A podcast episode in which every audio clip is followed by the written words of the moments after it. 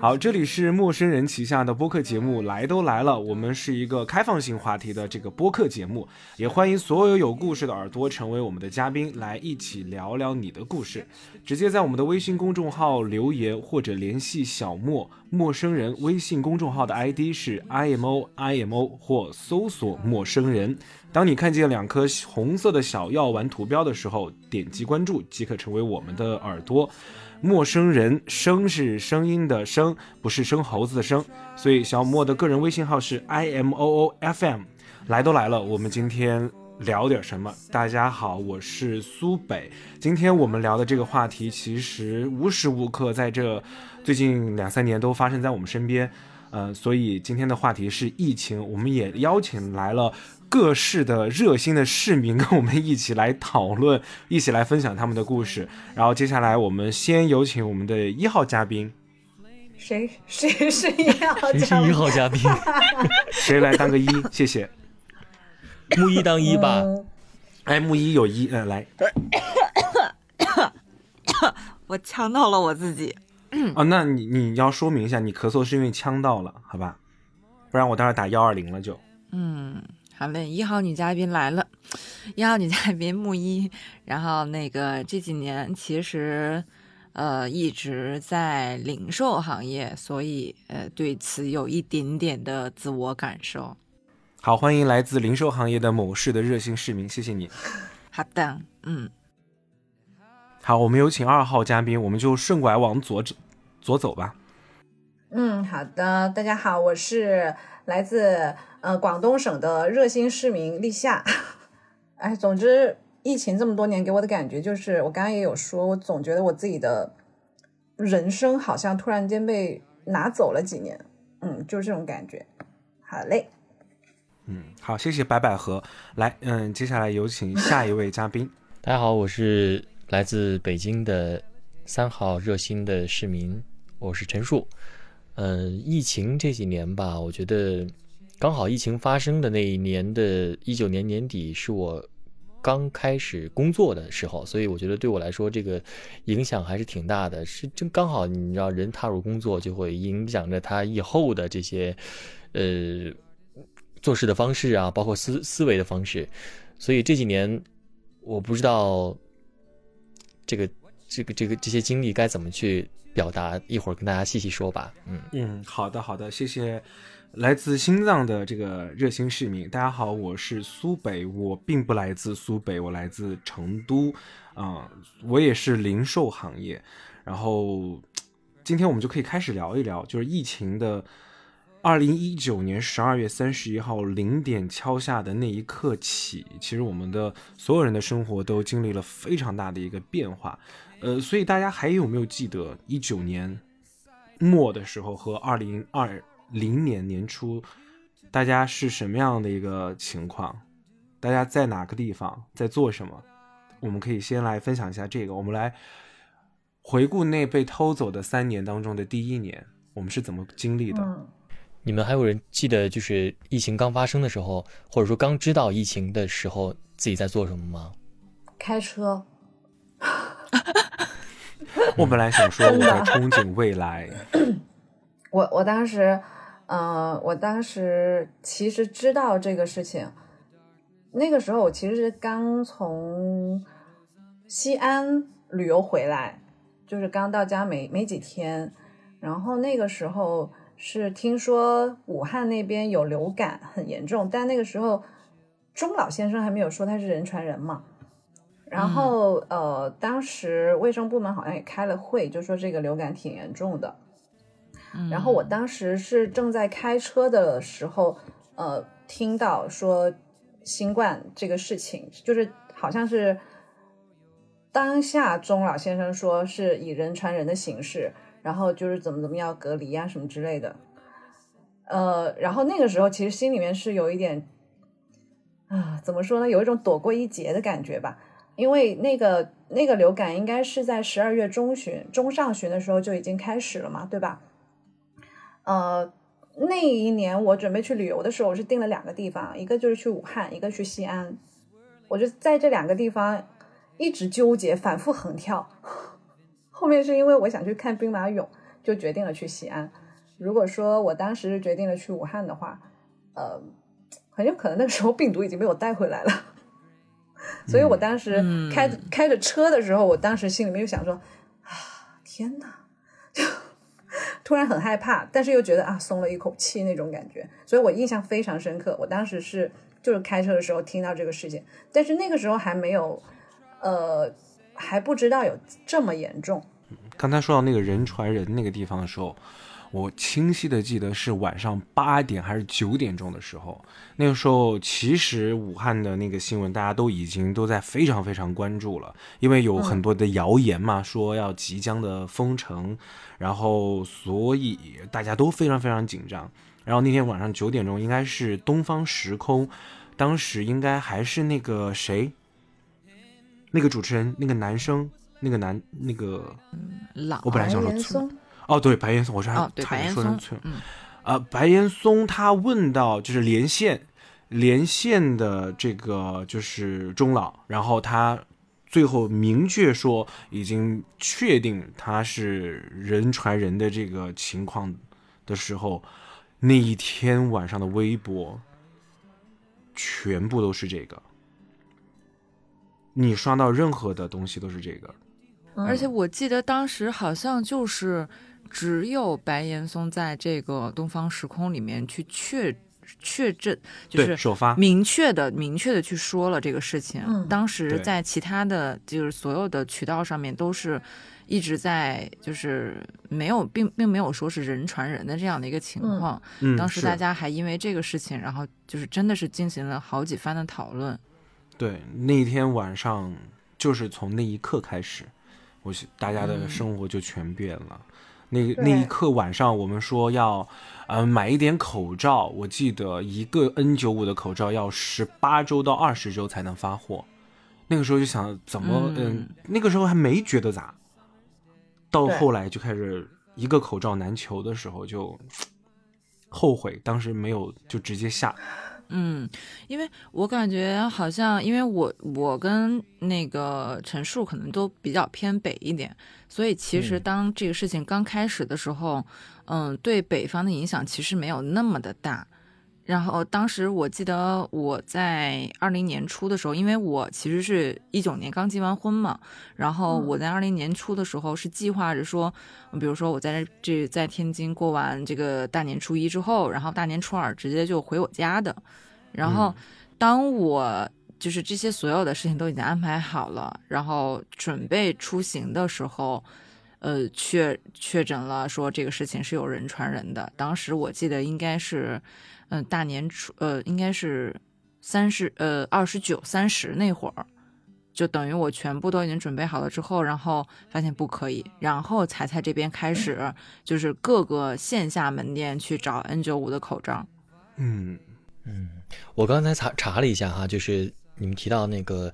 钟老说哪天是人传人的，呃，确切的时间是二零年的一月十八号，是他去武汉，然后两天之后发出论断，呃，他说是可以肯定存在人传人，也就是说一月二十号，一月二十号，嗯。根据这个时间刚好是呃二十六，应该是腊月二十六，其实马上就要春节了。其实这个时候，我记得我那个时候应该是在，呃，在家里，因为我们的工作性质就是，比如说过年的期间我要值班的话，我要我可以提前回到家里待一段时间，呃，就相当于把那个年假稍微往前提一提嘛。嗯，嗯那个时候就开始还在家里在看电视，然后就开始意识到这个问题，就在想，哎呦，那我首先想的是，那我怎么回北京呢？然然后就开始去买口罩。我也记得当时买口罩的这个过程特别的艰辛，我还在发朋友圈在问。然后还有一点就是根本买不到 N 9 5了，那个时候已经，因为我老家是在一个比较偏远的一个小县城里边，然后我搜刮了所有的这个县城里边的这种小卖店儿啊，也还有还有那种那个叫什么，就是就是门诊店哈。后来嗯买到了两包粉红色的，就是那种普通口罩，嗯，而这两包粉红色的口罩，在被后来就是那种打假的过程中，我才意意识到这两包口罩也是不合格的那种伪劣产品。但当时我就是戴那两个口罩，在大年初二的时候，踏上了就返回北京的那个路。当时自己觉得，可能也年轻啊，总觉得自己像是一个战士，我要回去打仗了，我终于要迎到迎接我的考验了，你知道那种感觉。然后 现在回想起来真的很害怕。而那那个时候，我记得高铁的车厢里面就有人穿着那种白色的防护服了，就他不知道自己从哪儿买的。把 本本身好像大家也都没有那么的紧张，但看到人这个有这么一个人，一个旅客穿着这种衣服的时候，大家心里还是比较就难以去去去接受的。嗯，果真就是回去之后就是嗯越来越严格，或者越来越严重，大家就会觉得哎呀，就是挺挺难挺难受的吧。最开始那段时间，嗯。嗯。嗯，这样想想。我们都已经在疫情下面过了三个春节了，嗯，对，嗯，对，天哪！而且我觉得刚开始有这个疫情的时候，会觉得离自己特别远，对对，你觉得跟自己好像关系不大，嗯，应该对自己的生活不会有特别大的影响，但是对，呃，包括嗯，刚刚开始说会人传人的时候。很多人就是说，当时他们就会说要戴口罩，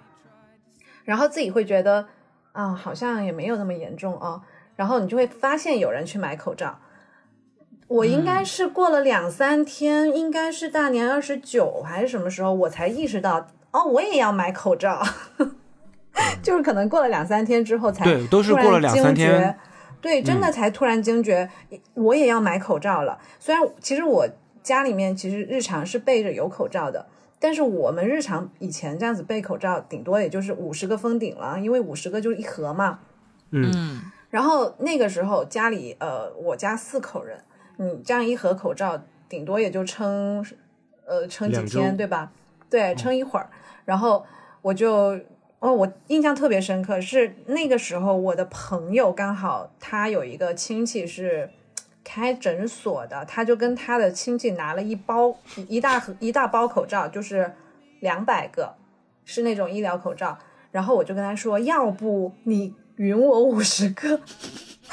这是我第一次买口罩。然后那个时候，就是你发现你去药店，然后去哪儿都找不到口罩的时候，你才就是我自己内心才深刻感觉到，呃，原来这个疫情跟我们。也是有一点关系的，才会慢慢开始变得紧张。而且我们很多时候都会觉得，嗯，就其实过去了这几年里边，我有的时候还会觉得，好像这个疫情离我很远。但是真的有一次，就在我在北京住的那个小区附近，就旁边就我每天都会路过那个小区，就结果就有一个病例，或然后整个区域都被封起来的时候，就会觉得，哎呦，好像它真的还挺近的。呃，另外就是就是我现在这个就老家里边，谁都不会想象到这么一个边远的一个小县城里边，竟然就会有很多例，然后呢，就整个县城就开始封锁。这个时候，我觉得也可能会让很多人就觉得，他看看起来好像还真的是挺遥远的，但是说不准就会发生在谁的身上，就这种感觉。嗯，对，所以所以大家没有，所以这样听起来，陈述离离最近的就是他的那个小区，呃，大家离疫情最近的一次是多久？也是刚开始没多久的时候，然后我们这边也是，应该也是二零年年初的时候有，就是大概那个年还没过完的时候，嗯，应该在那个年的正月十五前后，嗯，我的我之前不是开了一个。就是美容院嘛，我我们那个店的附近可能不到一公里的地方有一个有一个店的那个老板被确诊了，当时是真的离得近，然后立刻 关门放假 害怕吗？就怕，因为呃当时因为你也知道人他其实是这样子的，当你觉得他很遥远，可是大家都在做这个防疫的事情的时候，你突然间会紧张一下。然后紧张的时候，你会，尤其是我们这边，因为，呃，我这个城市离那个省会那个地方还是，嗯，略远，就是两个小时的车程。然后我们这边其实到现在为止确诊的人数都是在个位数的。然后那个时候，嗯，呃，你会，你就会觉得啊，其他地方都确诊的人很多，然后我们这边当时在那之前是没有确诊的。其实人的心里会有一个，就是就是那种。怎么说呢？侥幸心理吧，侥会觉得哎我们、嗯对会觉得我们这儿都没有，为什么要就是把自己就是逼得那么紧呢？然后，然后那个时候其实很多人在路上的时候，你都能看到有一些人他已经不戴口罩了。你就能明显感觉到身边的这些人，他是在呃松懈的。结果那个确诊一出来之后，路上的人都少了，上了一课真的，真的，就很多人就原来的话，你还能见到，就是呃，还有一些人在路上走啊，或者不戴口罩啊，呃，尤其是小区里面的有一些老人，他们是真不愿意戴口罩。但是在那一次确诊之后，楼下坐着晒太阳的老人，口罩都戴得稳稳的。对，我还记得，就是我们老家当时那个有疫情的时候，我们可能当地的那种融媒体中心吧，就拍了一个类似那种小的纪录片，其中有让一让我特别感动的一个小的镜头，就是，呃，他们去村里边去给老人去可能是测检测核酸之类的，有一个老人家看到他们外人来了，就赶紧的掏出口罩就戴上，然后说那个那个我戴着口罩呢，放心啊，不会给你们添麻烦的。就感觉这种事情已经深入到很边缘的这种细枝末节的这种小地方，以及每一个人身上了。嗯，嗯，对，但是如果就你们这样说的话，我回想了一下，我好像发现在，其实，在疫情最开始的那一年，二零年当中，我感受其实是离我自己最远的，因为，嗯嗯，当时就是当时刚开始的时候，二零年的时候，只是说就是不让你回家了，然后就是我我就等到后面才回的家，但是我身边包括整个地区上，就是这个确诊的人是非常非常少的，大家就觉得那个时候就觉得。其实是一片祥和的，就虽然说大家就都都戴上了口罩，然后都去，到最后我们买口罩都去什么呃文具店也要扫一扫，百货店也要扫一扫，就是然后买八四什么之类的。当时不是说八四也有用嘛，就买八四、嗯然后找找朋友买，对对对，找朋友买酒精。所以整个嗯那一年当中，其实最严重的那段时间，我反而是感觉这个疫情还依然离我有点距离，直到最最近，就是呃二一年底到二二年初这整个这一段时间，是我觉得疫情离我最最近的时候，因为这段时间就讲真，就我自己做核酸已经不知道做了多少次了。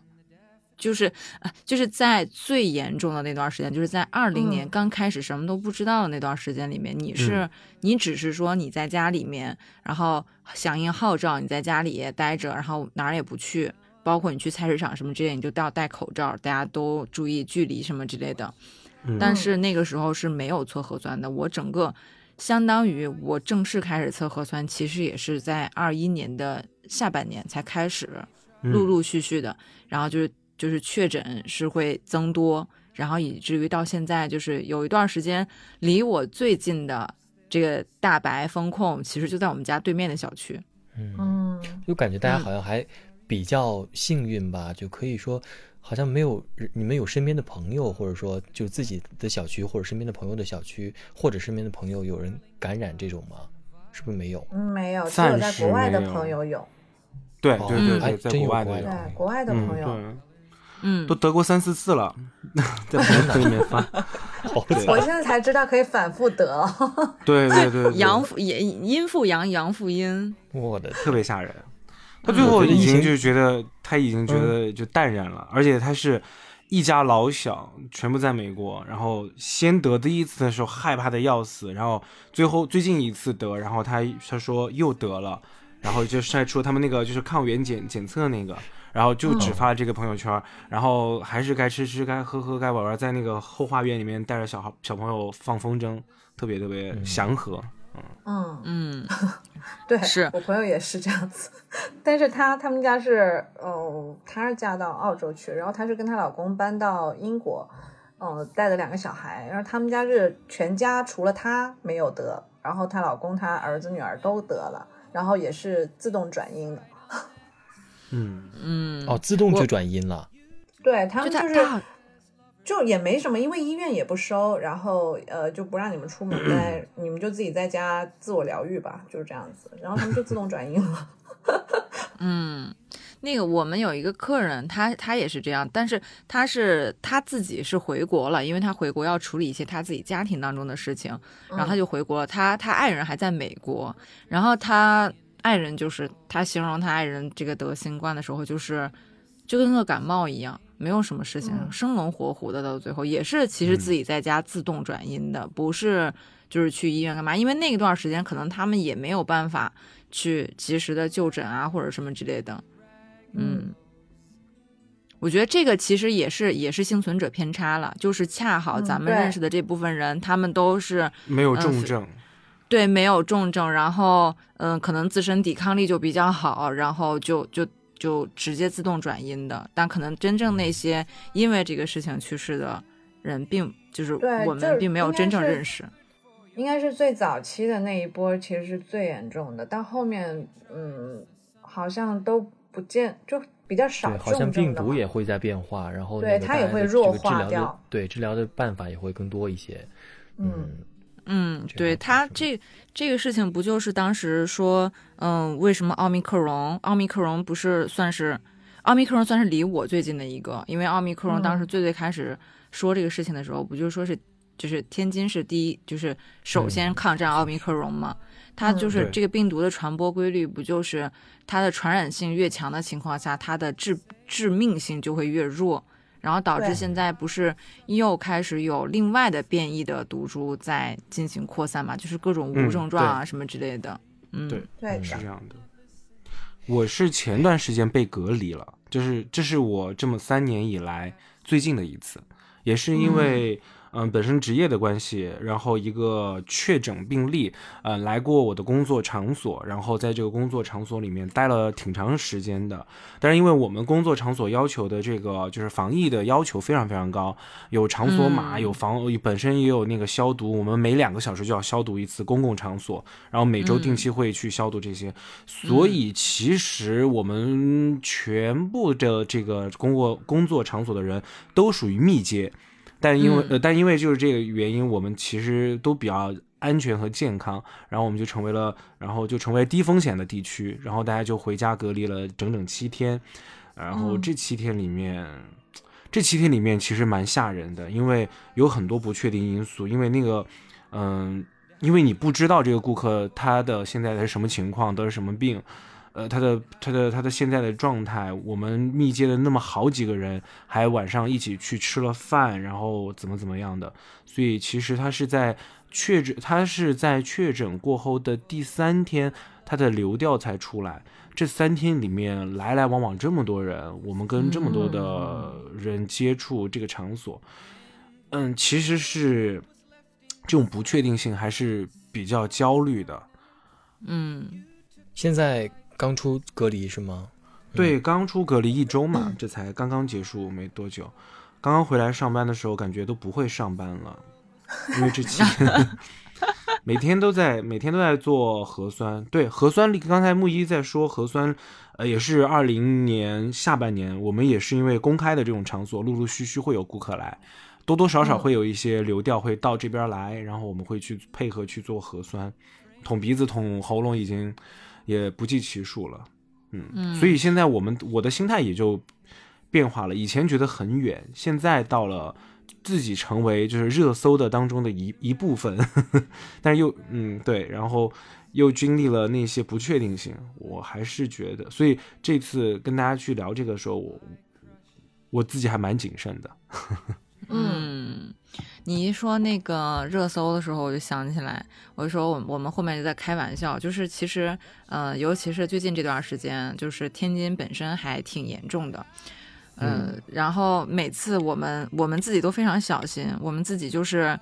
呃，基本上就是两点一线。然后每次当我想去别的地方的时候，我就会警示一下自己说，嗯，你不要去这些地方，万一哪天啊一不小心你的流调出来了，嗯，热搜上那个人可能就是你了，你要谨慎。对对对对对对，是。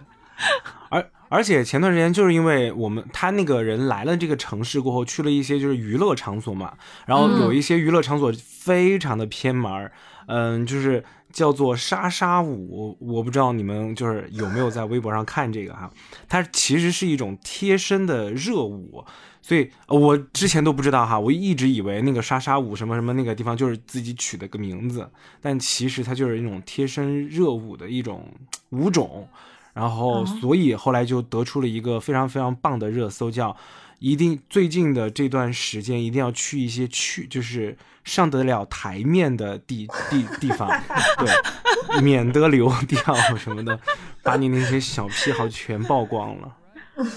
唉。然后我还看到那个，就是就是最难，大家应该都知道那个比较难的这么一个流调记录，就是一个男人北京的那个，对吧？他是每总每天都在晚上去工作，对对，然后每总是在凌晨，而且辗转好多个地方，真的。嗯。那天我记得我发了一条微博，我说真的人生好难啊。对，然后后来不又说到他的这个来北京最大的目的，其实不是来为了工作。是为了找孩子嘛，然后就牵扯出一系列的事情，总觉得嗯，其实，在这个大的、大的这个时代背景下，每一个人看起来就是真的就是那么一小粒沙，但是你要放大去看的话，他身上可能会有很多的闪光的地方呀，或者不为人知的那些地方呀，感动的呀，悲伤的呀，其实真的让人觉得，嗯，还是挺，嗯，可能这就是人生吧，嗯。嗯，对。其实我，而且我觉得，嗯，你说，你说，嗯，没事没事，你说，就就就就是就是整个疫情给大家带来的一个，我不知道给你们会不会有一些就是自身工作生活上的一些影响。我觉得这个对我来说最大的一个影响就是我真的开始爱洗手了。我每次只要一回到家，我就会用那个消毒液真的去洗手。就是 我不知道你们是不是没有疫情也是这样。嗯，我没有疫情之前。就是回家就是正常的洗一下手，现在是我每两个小时，只要我们那个工作场所开始消毒了，我就把我手边的那个免洗的消毒液挤一下，然后搓一搓。哎，我有些时候我跟我们办公室形容，就是我们现在跟苍蝇一样，你知道吧？就是苍蝇每天就会搓搓脚，对，搓搓搓搓搓啊，对，很形象，很形象，嗯。太好笑了，因为我刚才讲到我我被隔离了嘛，我本来想问一下大家有没有隔离的，但是大家又又跳到三就是就是，大家又聊到自己家乡的事儿了。嗯，我被隔离了，我被你也但但是但是我的这个隔离，它它不是真正意义上的隔离，就是它会是比如说全市大筛的时候，我们是要筛好几天的，嗯，然后你不知道你你什么时候就是。那段就是大筛的那几天，真的是你不知道你什么时候是可以出去的，就是你到底要筛几天，你是完全不确定的。所以那段没有没有没有时间线的吗？没有，就是我们那时候管控区里面是不是？不是，是因为那段时间真的全市都太严重了，就是他会就有几个人基本上横穿了整个城区，然后甚至偏远地方他也都。都穿过去了，所以就是大家就很神奇，就就是就是这边有一个人也是，就是他自己的流调让大家就觉得他好会吃啊，好会生活呀。然后就是自己住在就是开车要一个多小时的地方，然后来回的就是开车啊或者干嘛之类的去那边逛。然后所以那段时间我们就是，你知道你今天早上要做核酸，然后做完核酸之后一天当中就在等结果，等完结果然后第二天。就就等晚上，晚上如果再需要做核酸，就是社区会通知你再做核酸，然后就继续要等待。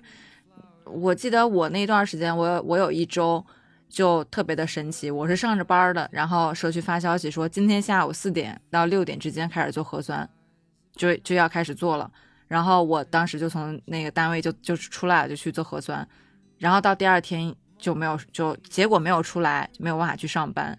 然后转天。就开始一直测，一直测。那一周我就只上了最最后周日的下午，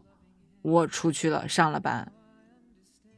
嗯，所以其实是跟隔离没有什么特别大的一个区别了，只是说我有一个同事是真真切切的隔离了十四天。嗯嗯，他是因为他们小区里面有一个确诊人员，就是在那边嗯。居住，然后完了之后就在那个他就在那个小区里，就十四天，等到第八天的时候，孩子就已经崩溃了，就天天晚上睡不着觉，就非常的焦虑，然后到最后那几天就是嗯，就已经有点动不动就要哭，动不动就要干嘛干嘛的那种的，就是整个人状态非常非常的不好了。但是那个时候也不知道说他什么时候能解封，就还好是嗯。就是他那个小区里面没有再确诊，也就是十四天之后他就正常就出来了。嗯，那其实还那还好还好。嗯我觉得如果是封闭在屋里边的嗯话，就是就是最主要的可能还是要看，就是他即使在家里边隔离，一个是身边有没有人，另外就是吃的够不够丰富，以及嗯就是整个的，就是外界包括自己的工作，就是整个外围的这事情是不是能够足够支持他去在家里去隔离。如果不行的话，可能会像你朋友那样比较焦虑。但是如果像是我身边有一些人吧，他们就真的还挺期待能够隔离一下的，就就在外面工作真的很累，你知道吗？每天都在，我经常我听到无数人，也没有无数人那么多哈，我听到很多人跟我抱怨过，说真的好想自己赶紧被隔离一下，自己这样的话，因为这些人大部分都是要服务别人的人，就是他们真的很想休息一下，嗯可以在家自己吃吃饭啊，嗯就可以不嗯用去那么去忙。对，其实这个还是挺那什么的。所以我觉得，如果真的物资充足的话，像是一个暂停键，也像是一个休一个那种不太合时宜的那种假假期的感觉。嗯，对，对，嗯嗯哎，这样说起来，我就想起我们当时那个疫情刚刚爆发的时候，就武汉封城的时候，然后我们不是举国上下都在自我隔离的一个状态嘛？嗯嗯对，然后你就会发现那个假放的特别长，嗯，嗯然后呃，非常多人他们不是，嗯，怎么说呢？应该就是陈述刚刚说的那种，就是放了一个长假，然后大家在嗯那个时候，其实其他除了武汉之外，其他城市的物资什么的，其实都还算是 OK 的，对吧？对，对嗯你也是可以自己去采购什么的，只是说为了避免就是呃跟太多人就是、嗯。对对对交叉感染，所以很多人他们基本上是在家，对他们自己嗯。基本上是在家，然后那种感觉，其实我我现在想起来，我觉得好像在那段时间，很多人想通了很多事情，真的。嗯，然后好像也有很多人是借了那一段那一小段的隔离的时间，呃，就是重新的规划了自己的人生，然后嗯重新的思考了自己的人生。就是虽然说呃隔离这件事情啊，说起来怎么说呢，好像有一点点残忍，有一点讨厌，但是其实全国人民在那一段时间都是经历了一段这样子的居家隔离的。那段时间，呃，对于很大一部分人，就是对于一些非常忙碌，然后都没有休息时间的人来说，其实那段时间对他们来说，反而是自己身心的一个休憩的过程。我觉得，对，还比较嗯宝贵，其实也是，嗯，，对，算挺宝贵的。嗯。但是我想了一下，我好像跟大家的感受还不太一样。我觉得如果嗯能像立夏说的那那样子，是一个非常非常好的状态。但其实我在那个状态的时候，我是个人是非常非常焦虑的。嗯，就是，对，就即使有很多吃的，或者说这个物资比较丰富，以及身边还有人，也嗯会焦虑，是吗？嗯。对，就是那个时候的焦虑是处在一个，就是，嗯，你你你其实是没有办法想象，因为讲真，就是非典那段时间其实是离，就是我们虽然说是生命中经历了这段时间，但它离我嗯。们真的太远了。就对我我我其实是没有切身的真实体会到这个这个整个这个状态的，对。然后那段时间不是就是刚开始的时候，武汉就是真的非常非常的严重，然后你就会看到各种热搜上的各种东西，你就你就是嗯忍不住去看，然后你就那段时间，其实我感觉我个人反而没有去思考说我自己的事儿，我只是觉得非常非常的焦虑，就是这都已经这样这个时候了，为什么这么就是会有这么多人受罪，然后为什么会有这么多得不到就是帮助的这些呃请求也好，包括什么也好，就是我整个那段时间我其实是这种状态。嗯嗯，就你这个特特点，其实我前两天在小红书上看到有一个叫，这好像是叫政治什么什么，就是有一个心理学上的一个词，我我想不太清了哈。其实就讲的就是最近，比如无论是看到嗯。国内或者国外的哪个城市，就是每天都会增长很多的这种病例，他都会心里跟着很难过。另外，就看到各种爆出的事件，这好像就是一个心理学上的一种一种类似于感同身受呢，同时他又共情性很强的一种，对对对，就这种感觉，我我其实特别能够理解，而且我我仔细想了想，刚才啊，就是当然就是这种个别的小个例的这种隔离，其实倒是比较好解决那些其他的事情。如果整个嗯生存的大的区域里边都是每个人或者说大部分的人都在隔离的话，真的就即使是想是想达到这种基本的物资保障，或者说身边有一个人能够嗯陪着或者能够安抚，这个都是其实是比较难的。所以它更嗯像是一个有点像是一个伪命题，就可能真的如果再隔离的话，无法实现这些。哦，嗯嗯，没错是这样的，因为我身边那个同事，他隔离的时候，就是在前期，嗯，你像都已经到这个时候了，大家都很有经验了，然后也经历了这么长时间，都已经到二一年的下半，就是甚至到二零二零，就是二二年的上半年的这段时间了，他们在刚开始隔离的时候，依然是没有物资的。嗯，就是很就是他突然的隔离，对吗？对，他是很突然的隔离，然后呃，但是还好的是，当天做核酸的时候，是因为不知道具体是什么情况，所以当天做核酸的时候是你可以通过栅栏去给他们送东西的，所以嗯在那段时间上，他呃，但是他个人又是那种就是相对比较年轻，然后就觉得不会有什么太大问题，就是那些嗯物资并没有说囤的特别特别的多，然后等到他在中期的时候，他那边东西都已经吃的差不多了。然后就大家就在等社区的物资发放的时候，就嗯。在这块儿就出现了问题，就是嗯，社区没有给他们一个很好的一个保障，所以导致他到后期，嗯嗯，在做饭晒晒图片的时候，你就会发现整个的这个就是还差别还挺大的，对对对，差别还挺大的。我就有我就有朋友就是吃了整整一个月还是两个月的方便面，就我说你吃什么他就就只吃方便面，因为他自己平时可能也不太会做饭啊，他就买点外卖，嗯结果因为疫情呢就封闭了，他就只嗯能买方便面吃，真的，我觉得好惨啊，我觉得挺不容易的。好崩溃啊！好崩溃。他说前段时间我们他真的把所有的所有的方便面口味都已经吃遍了，他为了让自己有一些有一些新换着口味儿的感觉，对，嗯啊天呐！嗯挺难的。嗯嗯，我最近其实因为隔离嘛，我也我自己隔离的时候，三天是有上门门锁的，就是我一如果我一旦开那个门，那个门锁会响，对对报警警，三天之后嗯才解除，四天之内是只能去定点的医院做核酸检测，然后只能就是两点一线这样，一共七天。这三天里面，我们有同事，我们的有同事是直接被拉到了隔离的那个酒店里面，那个地方也很，他也分享了很多很，我觉得挺。怎么呢？挺生动的一些事儿的，就比如说刚才说到的物资的发放呀，这些，因为那个酒店里面隔离的所有都是密接人员，他们的码都变红了嘛，然后所以有不同的人可能有不同的生活习惯要求怎么样的，所以在里面发生非常大的冲突，有地域性冲突，因为可能有一些本地人就抱怨嘛，因为这个疫情是呃就是其他的城市或者地区输入进来的，然后可能有一些人是旅游刚过来，但是因为去吃了呃某一个。餐餐馆，然后因为是密接，然后也被拉进来，他们就又在怪这边就是政府的一些行为非常的不合理，怎么样怎么样，导致现在他们被关在这里面，也没人管他们，也无人问津，然后三波人、四波人不同观点的人都在里面去吵，吵得非常非常的生活化，各种语言，你就是你能看得出来，他那个文字里面。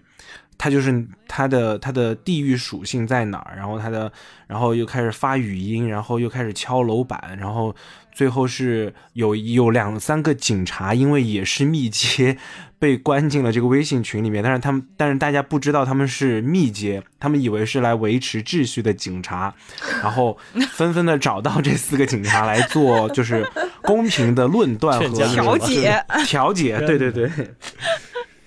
警察没想到对，离期竟然没想到我我就是休个假，我被隔离 短暂休个假，我还要处理这种事儿。嗯，里面骂的特别特别骂的特别难听，然后最后、最后就是警察也被骂骂的就不说话了，因为大家都发现他其实也是被隔离的，他实际上是没有任何就是就是执行法权的嘛的这，个权利，执法嗯。执对执法的那个，所以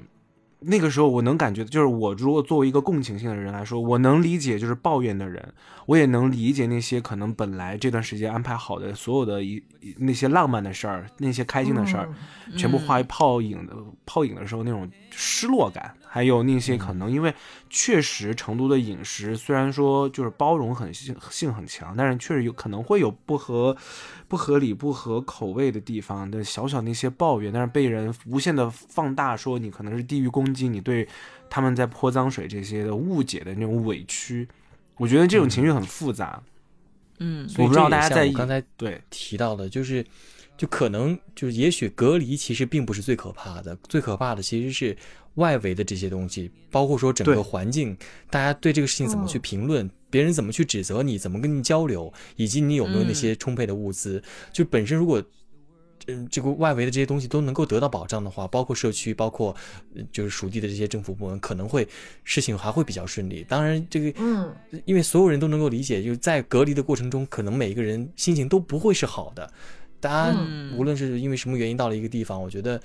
嗯，一旦有一个一些这种事情发生，同时呢，又有一些像刚才苏北说的这种地域的一些矛盾啊，一引发的话，这个事情，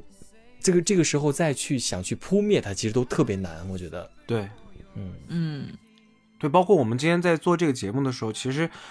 我觉得想做一个很轻松的，就是大家聊一聊这里面的一些对，很谨慎。我我觉得我现在聊的都很紧，我不太敢说话，我不不知道，就挺难教讲讲很多的话的，不太好说，因为这毕竟就是不是一个嗯很让人能够放松的话题。对我，我觉得就是很很谨慎，因为其实你调侃任何一件就是在疫情当中的糗事儿，或者你觉得可能会比较有趣的事儿，它都不能称之为趣。身处这个故事当中的人，他一点都不会觉得这是一个值得被拿来调侃，嗯或者说可以去回味他有幽默或者有趣的地方的。每个人都会觉得完全没特，别。对，所以其实我在做这期节目的时候，我在想，就是我们其实也是分享这些东西，我们可能会更关注大家的内心的一些情绪。我们来分享，我们分享一下，在这些场景或者这些这些这几年这三年当中，我们的一些变化吧。我觉得是我们其实我觉得这个节目我们可以就是今天做完，我们也可以持续去做。我们期待有听到这些节目的人一起来分享他这三年当中的一些感慨或者感受吧，因为我觉得也许这个疫情还是会继继续的，这是我一个非常悲观的一个想法。嗯，它可能还会继续，我们还可能会跟他们共存，但是我们的生活，我们看待这个世界，我们看待这个我们自己的生活当中的那些人们的观点角度，已经其实已经变了。刚才其实我很想再问问大家，就是你觉得这三年当中，你有什么样的一些变化没有？在这个疫情之后，嗯，我好像从心里面开始接受我自己的工作了，什么工作？很好奇。因为，呃嗯，就就是就是因为我当时大学毕业的时候，我是学设计的嘛，嗯那我我当然是想，就是想去闯一闯啊，就是想继续从事设计这个行业。但是当时我是因为家里人的原因，嗯，我我就回家了，然后就就是考单位嘛。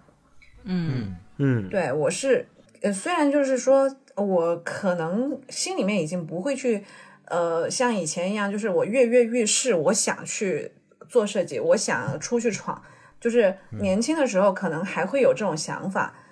但是你只是说后面呃自己的心态稍微平和了一点，觉得说好吧，现在也挺好，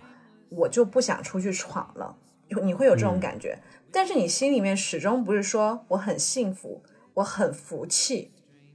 嗯。但是嗯在疫情之后，呃，其实因为刚刚疫情的时候，不是很多人就是没有办法工作嘛，嗯。后面不是、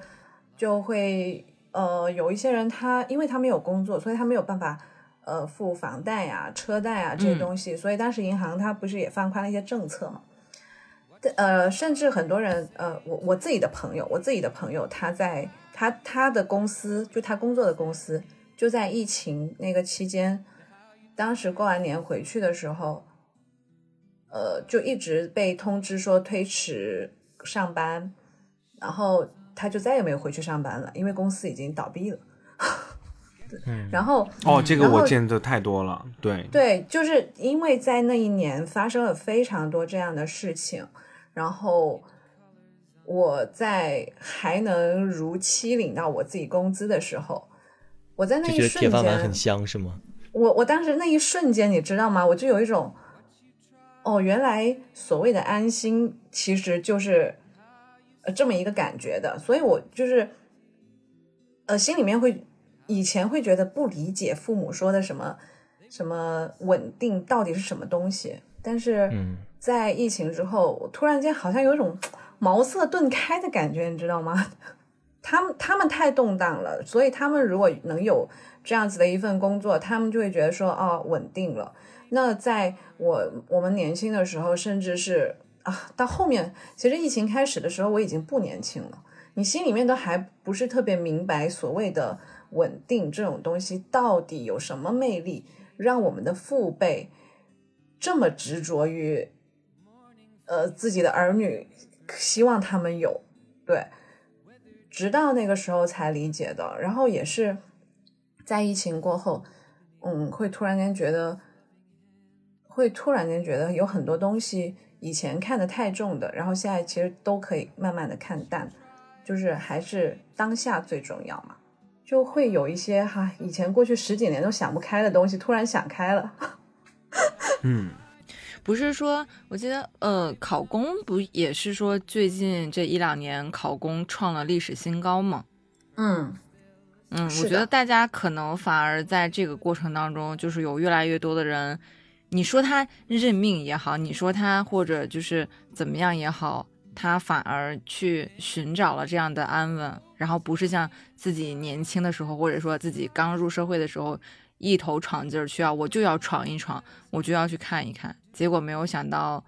就是疫情对整个行业，就整个全球行业的打击这么大，太大了，真的。我真的就是疫情对我个人来讲，在某一段时间里面，其实冲击最大的就是我没有办法回家过年。嗯这个事情我知道，对这个事情对我来讲，在开始的第一年我是可以接受的，就是二零年嗯。那个、那个春节我是可以接受的，但是嗯。等到二一年的这个春节的时候，我整个人是有点崩溃的，嗯，你就会觉得说上次连线的时候，你好像有提到你这个状态。对，因为就是你本身，因为因为作为一个每一年你都会跟家人一块儿过年的人，突然有一天你组建了一个新的家庭，然后事事实上是有一段距离的。那这段距离，因为首先第一年你是因为疫情你回不去了，或者说哪怕第一年就是你本来想着说在这边这个小家庭这边你过完这个年，然后你再回你再你再回去，但是这个中间是没有，就是这一年我是接受了。然后而且比较比较比较快的就解锁了这个事情。嗯但是等到二一年、二二年春节再回不去的时候，我真的就是我本来想着气非常生气，那是特别生气。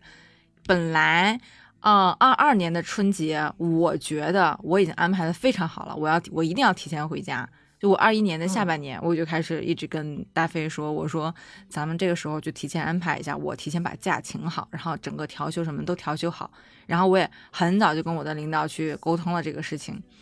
结果到最后临了临了，临近了，进到一月份了，疫情严重了。了，对，疫情严重了，就是嗯真的就是，你也发现说，当你回去，你可能会成为那个呃你家乡的这个传播点的时候，你自己其实心里是会打鼓的，你会觉得说，那就不要回去增加这个流动性。而且那段时间我回家的时候是十四加七的居的隔离，嗯所以就是整个这这三年，就真的是每次过年的时候都没有回去。然后等到今年，是真的是我觉得我看疫情还可以的情况下，是就是两地疫情都还可以的情况下，在元宵节当天回了家。嗯，嗯真不容易。嗯，对呀。然后元宵节当天回了家之后，然后再从呃我我我自己的家乡，然后回天津这边的时候，然后那个疫情又严重了。不是倒也没有，就是我在家的时候，其实天津就摘星了，就是正好回到家，我回家两天，然后天津就摘星了不费事儿了。嗯，对但然后当我再回再回天津的时候，就是整个那个状态是其实是不是很好的？就是大飞的意思是，我还没嗯提呢，就是就是刚说要要咱们就是回天津干嘛干嘛什么之类的，我唰我的眼泪就出来了，你知道吗？就是你控制不住的那种 唰的那个眼泪，你就觉得嗯，这三年呀、真的是太那个什么了。然后你已经这么多年就没有在家过过年了，你就会觉得自己有一点点不孝。就是这样的屈，对，天哪，嗯。所以其实三年这个时间真的很，你说长不长，说短真的不短。对，尤其是当你一而再再而三这个期待非常高的时候，你其实就会觉得说是，呃，你的你的这个落差会非常的大，而且有的时候，比如说你在正常工作当中，你在一年当中，你是不会太去考虑这些事情的。你嗯你可能一个是可能是一个是自我保护，另外一个就是你没有没有时间去想这些事情。但当你真正跟你的家人再去重新团聚的时候，你就会发现这个事情其实一直都在那儿，只是你把它可以忽略了。嗯，明白。嗯，对。然后其实对我就是这这个是对我家庭的一个影响，或者包括是我个人的一个影响。其实对我们零售行业，就是我们讲真，就是我们可能是因为嗯地理位置的原因也好，包括我们的这个。店面的这个规模也好，可能都没嗯有苏北他们的那么严格，就是嗯相对来讲的话，嗯，我们自己是有做消毒，然后有做消杀什么嗯之类的，而且包括有嗯记录什么之类的。但是真真正正，嗯、我们完全不能开门的时候，其实嗯。是在，其实是在，也是在那个呃二二年的一月份开始的。就是嗯。其实从我们从二零年开始一直到现在，我们在过节，就是包括母亲节、情人节、教师节之类的这些事情的时候，这些过节的时候，我们都是正常来做的，只是可能说我们的配送方式就改成了无接触的配送，我给你放到哪儿，嗯。你自己下来取的那种，但是并没有真正受到影响。就是你至嗯。少你每天，因为你像如果说我们做花儿的情况下，其实就是只是我们对花花来到我们这儿，我们进行消杀，然后消杀完了之后，我们只有这这么多人，然后我们就自己就保证了自己的安全性，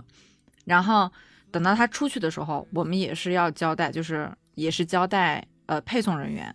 我们也是基本上是有点类似于无接触配送的那种，然后等到到客人手里头，其实也不会有太大的问题，然后嗯。所以整个过程当中，我们从二二零年到现在。每一个节都没有错过，然后甚至说我们每一天至少都是有一个人在值班的，就是你有这个需要，我是至少是会给你提供这个需要的这个心理需求的。嗯。但是，当真的是今年我们我们是真真正正的有几天是完完全全店里没有人的，嗯就是那个时候是大家全员真的是你封在家里做核酸，然后做做一天、做两天、做三天，然后嗯你没有办法出去，你的客人在找你，他想要用花来调剂心情的时候，你是没有办法办到的。所以这个嗯其实是，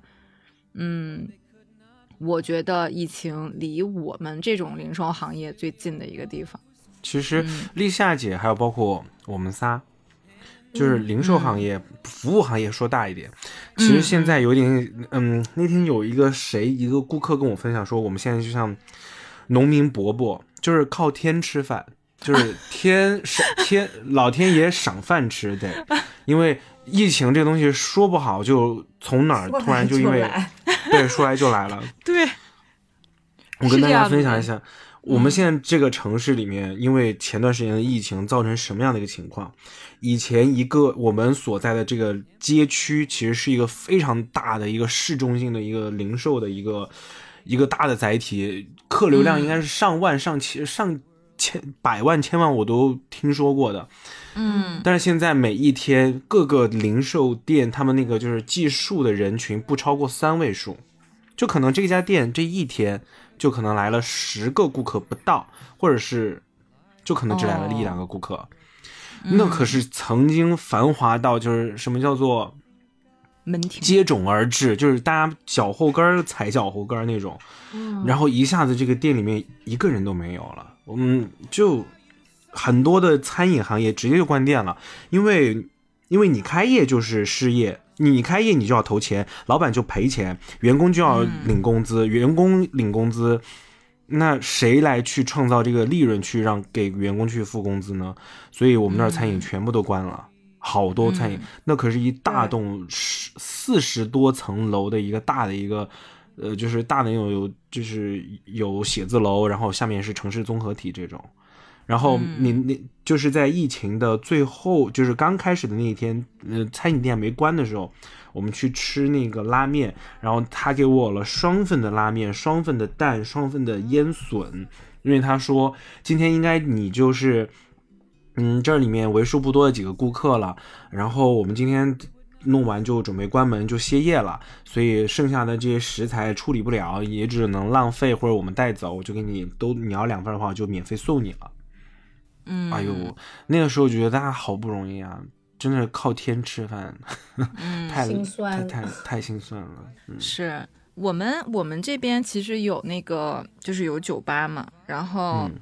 我们跟那个酒吧的老板，那个那个酒吧其实还挺久的了，就是在在天津就还挺出名的。然后完了之后，那个老板就真的是从一月份开始到现在，就是我们当时讨论的时候是三月底的时候，我们就说他这从一月初到三月底。整个干就是整个工作的时间就不超过一个月，就是每天就去开个门、遛个狗，然后呃处理一下事情、消杀做，然后跟就是配合一下那个社区的调查什么之类的，然后就就就没有就又回家了，一直到现在他们也没有特别正常的在开业。我记得有一天我就是路过我们家附近有一片，就以前也是一个特别繁华的一个小小小商圈儿吧，相当于，嗯，沿线有很多的沿街房，就各种各样的好吃的呀，各种好玩的呀都会有。然后就大概是在去年还是前年的时候，就疫情比较严重的时候，那些门全都关了，全都写着出租出让，就是让人觉得特别的难受。然后在嗯前两天，嗯我有一天那天天气特别好，呃，我就走过那个那条街的时候，就是看到哎，好像开了一些新的小咖啡店啊，开了一些小的那种宠物门店啊，有小猫在门口，我就看到它，我就觉得心情特别好，加上天气也好，就觉得好像真的有种那种春暖花开的那种感觉，嗯。嗯，就这种很美好，就觉得好像我们一直在讲电商啊，或者说这种呃网购啊，好像如果真的少了这种实体经济，或者说这种家门口的这种小店儿的话，那真的还挺孤独的。嗯，对对对对，我我觉得就是生活当中的这些特别平凡的熙熙攘攘的人，然后让你感受到了烟火气。嗯，我觉得这三年当中烟火气是最缺的，当然也是我们最最珍惜的。嗯，我我前两天也是，就是我现在呃上下班的时候，我会骑共享单车，然后我我那天突然就觉得自己特别特别的幸福，然后这个幸，然后我就后来我就想，为什么觉得特别幸福呢？只是那天阳光非常的好，傍晚的阳光，然后风也不是很冷，就是微微凉，然后你自己在这边听着歌，然后你找到一辆就是骑着的共享单车，非常好骑的单车，然后完了之后有人等你回家吃饭，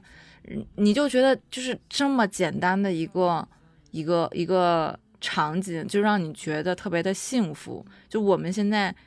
经过这几年，好像这个幸福就越来越。就是越来越小了，越来越具体，具体到我们生活当中的每一点滴的事情。哎，我觉得你讲这个特别好，就是以前的时候，我总觉得好多人啊，身边的人就是特别不知道什么是幸福，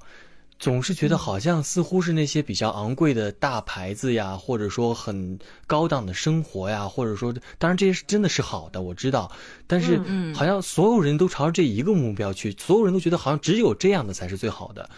反而倒是忽略了身边的很多，像你刚才讲的这种阳光呀、好骑的单车呀。有有人等你的这种家呀，这种特别微小的时刻会被我们忽略，但是它确实是组成幸福的一个特别重要的一个因素。如果这些没有的话，反倒是那些特别，即使是那种，就像那种住在大房子里边又会觉得很孤独的那种人，就会就不会是那么那种幸福感。我觉得这个特别重要。这这几年可能也会让大家很多人都会想起来，回想起来，或者说是沉淀下来，认识到这些问题才是我们最最。真实的也是最本真的那种快乐。对，你看，来自来自北京市的市民，他的那个分享就是要深刻一些。嗯嗯，对，嗯，这这这这这是什么？这是鼓掌啊。但我其实我我是比较好奇，就是陈叔，其实在北京已经有三年了，对吧？在北京，哦，我在北京呃生活了六年第七年哦，不止了，不止了，哦工作开始三年。对，工作刚工作刚刚开始，工作加疫情这三年，你有什么样的一些想法嗯，或者改变吧？我觉得我自己可能更沉稳了。这个沉稳可能体现在不只是这种，就是既有讲话上，包括自己工作上，也有很多心态上的一些变化。就像刚刚最开始的时候，节目一开始我们讲，我戴了一个非常。嗯，廉价而且劣质的口罩，我就一心想去打天下，或者说想去帮助更多的人一样。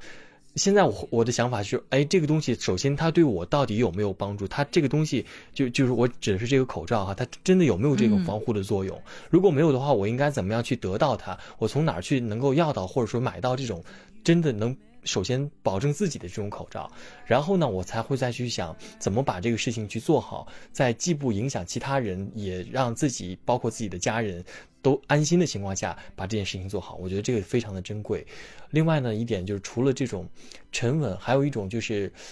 一种变化，就是类似于刚才提到的这一点，就是好像以前总觉得什么什么什么是好的，什么什么什么是好是是最最棒的，但是反倒是忘了自己内心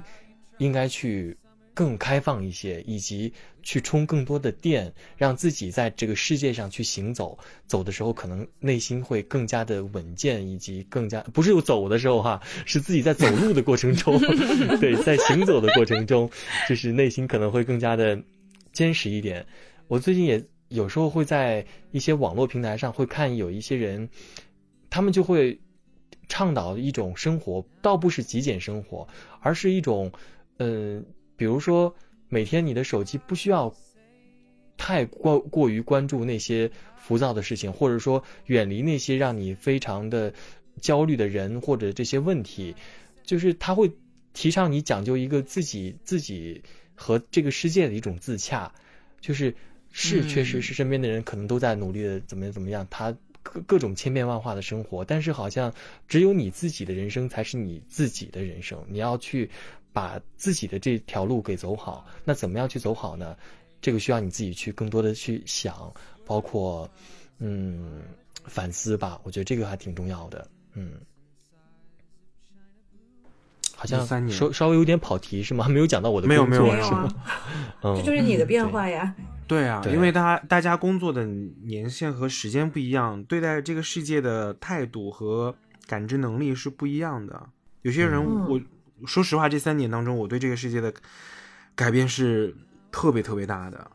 我以前嗯相信这个世界大同，就是我们相信，就是哎，之前有一个博主我分享的，就是你为什么会感觉到自己身上非常的割裂，特别是在疫情嗯情况下，你看到了这个上面的一些争吵，看到了一些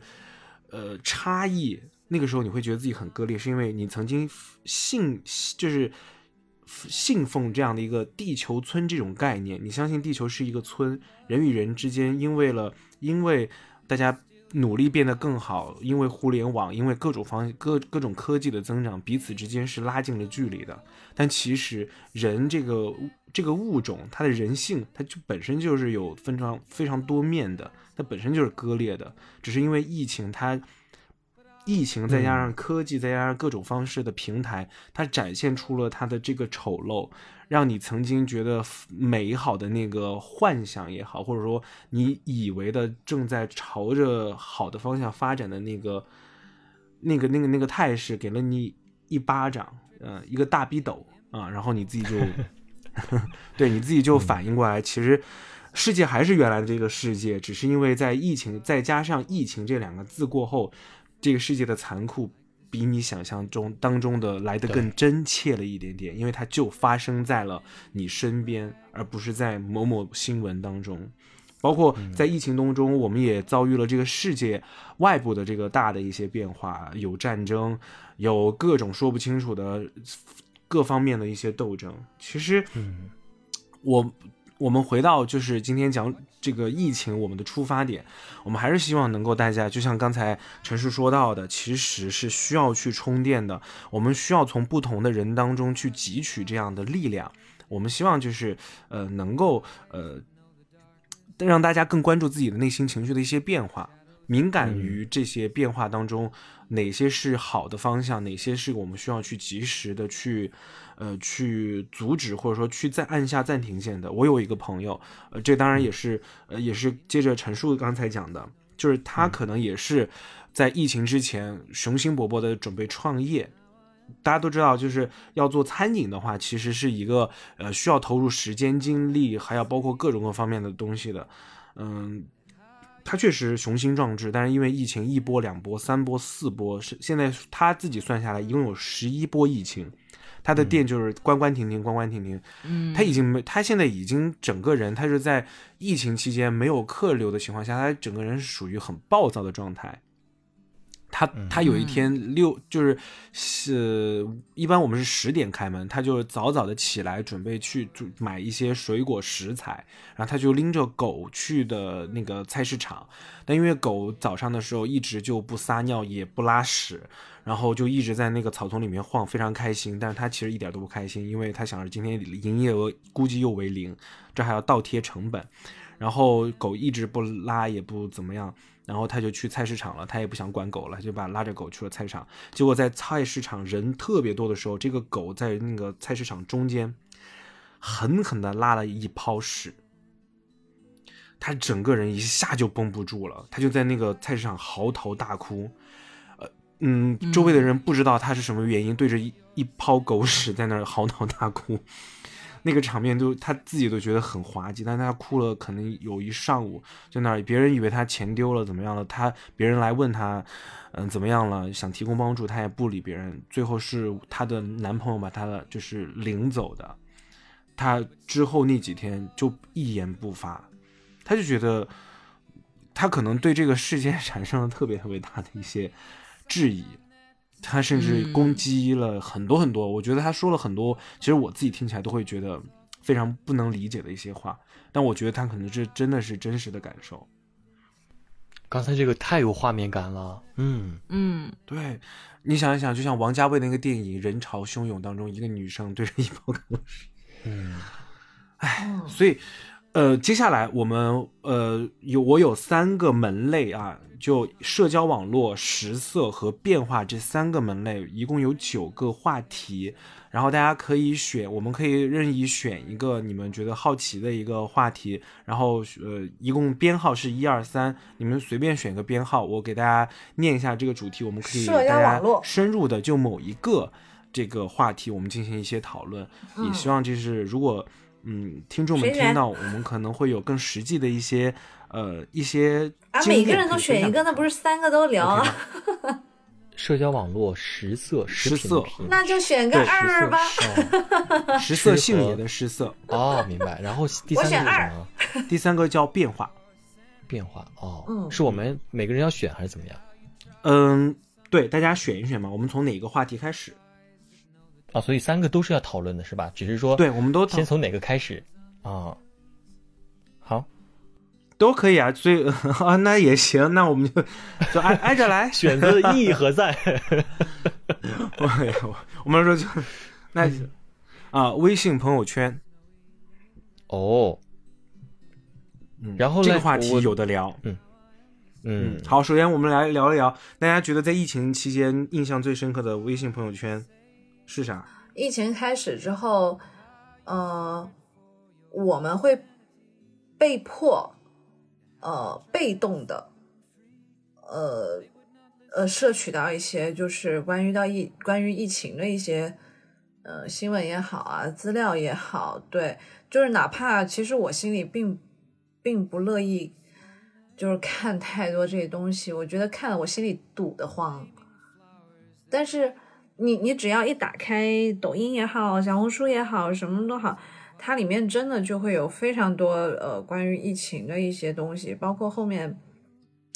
嗯，金银潭医院他们那里的那个呃什么纪录片什么之类的，其实都会推出来。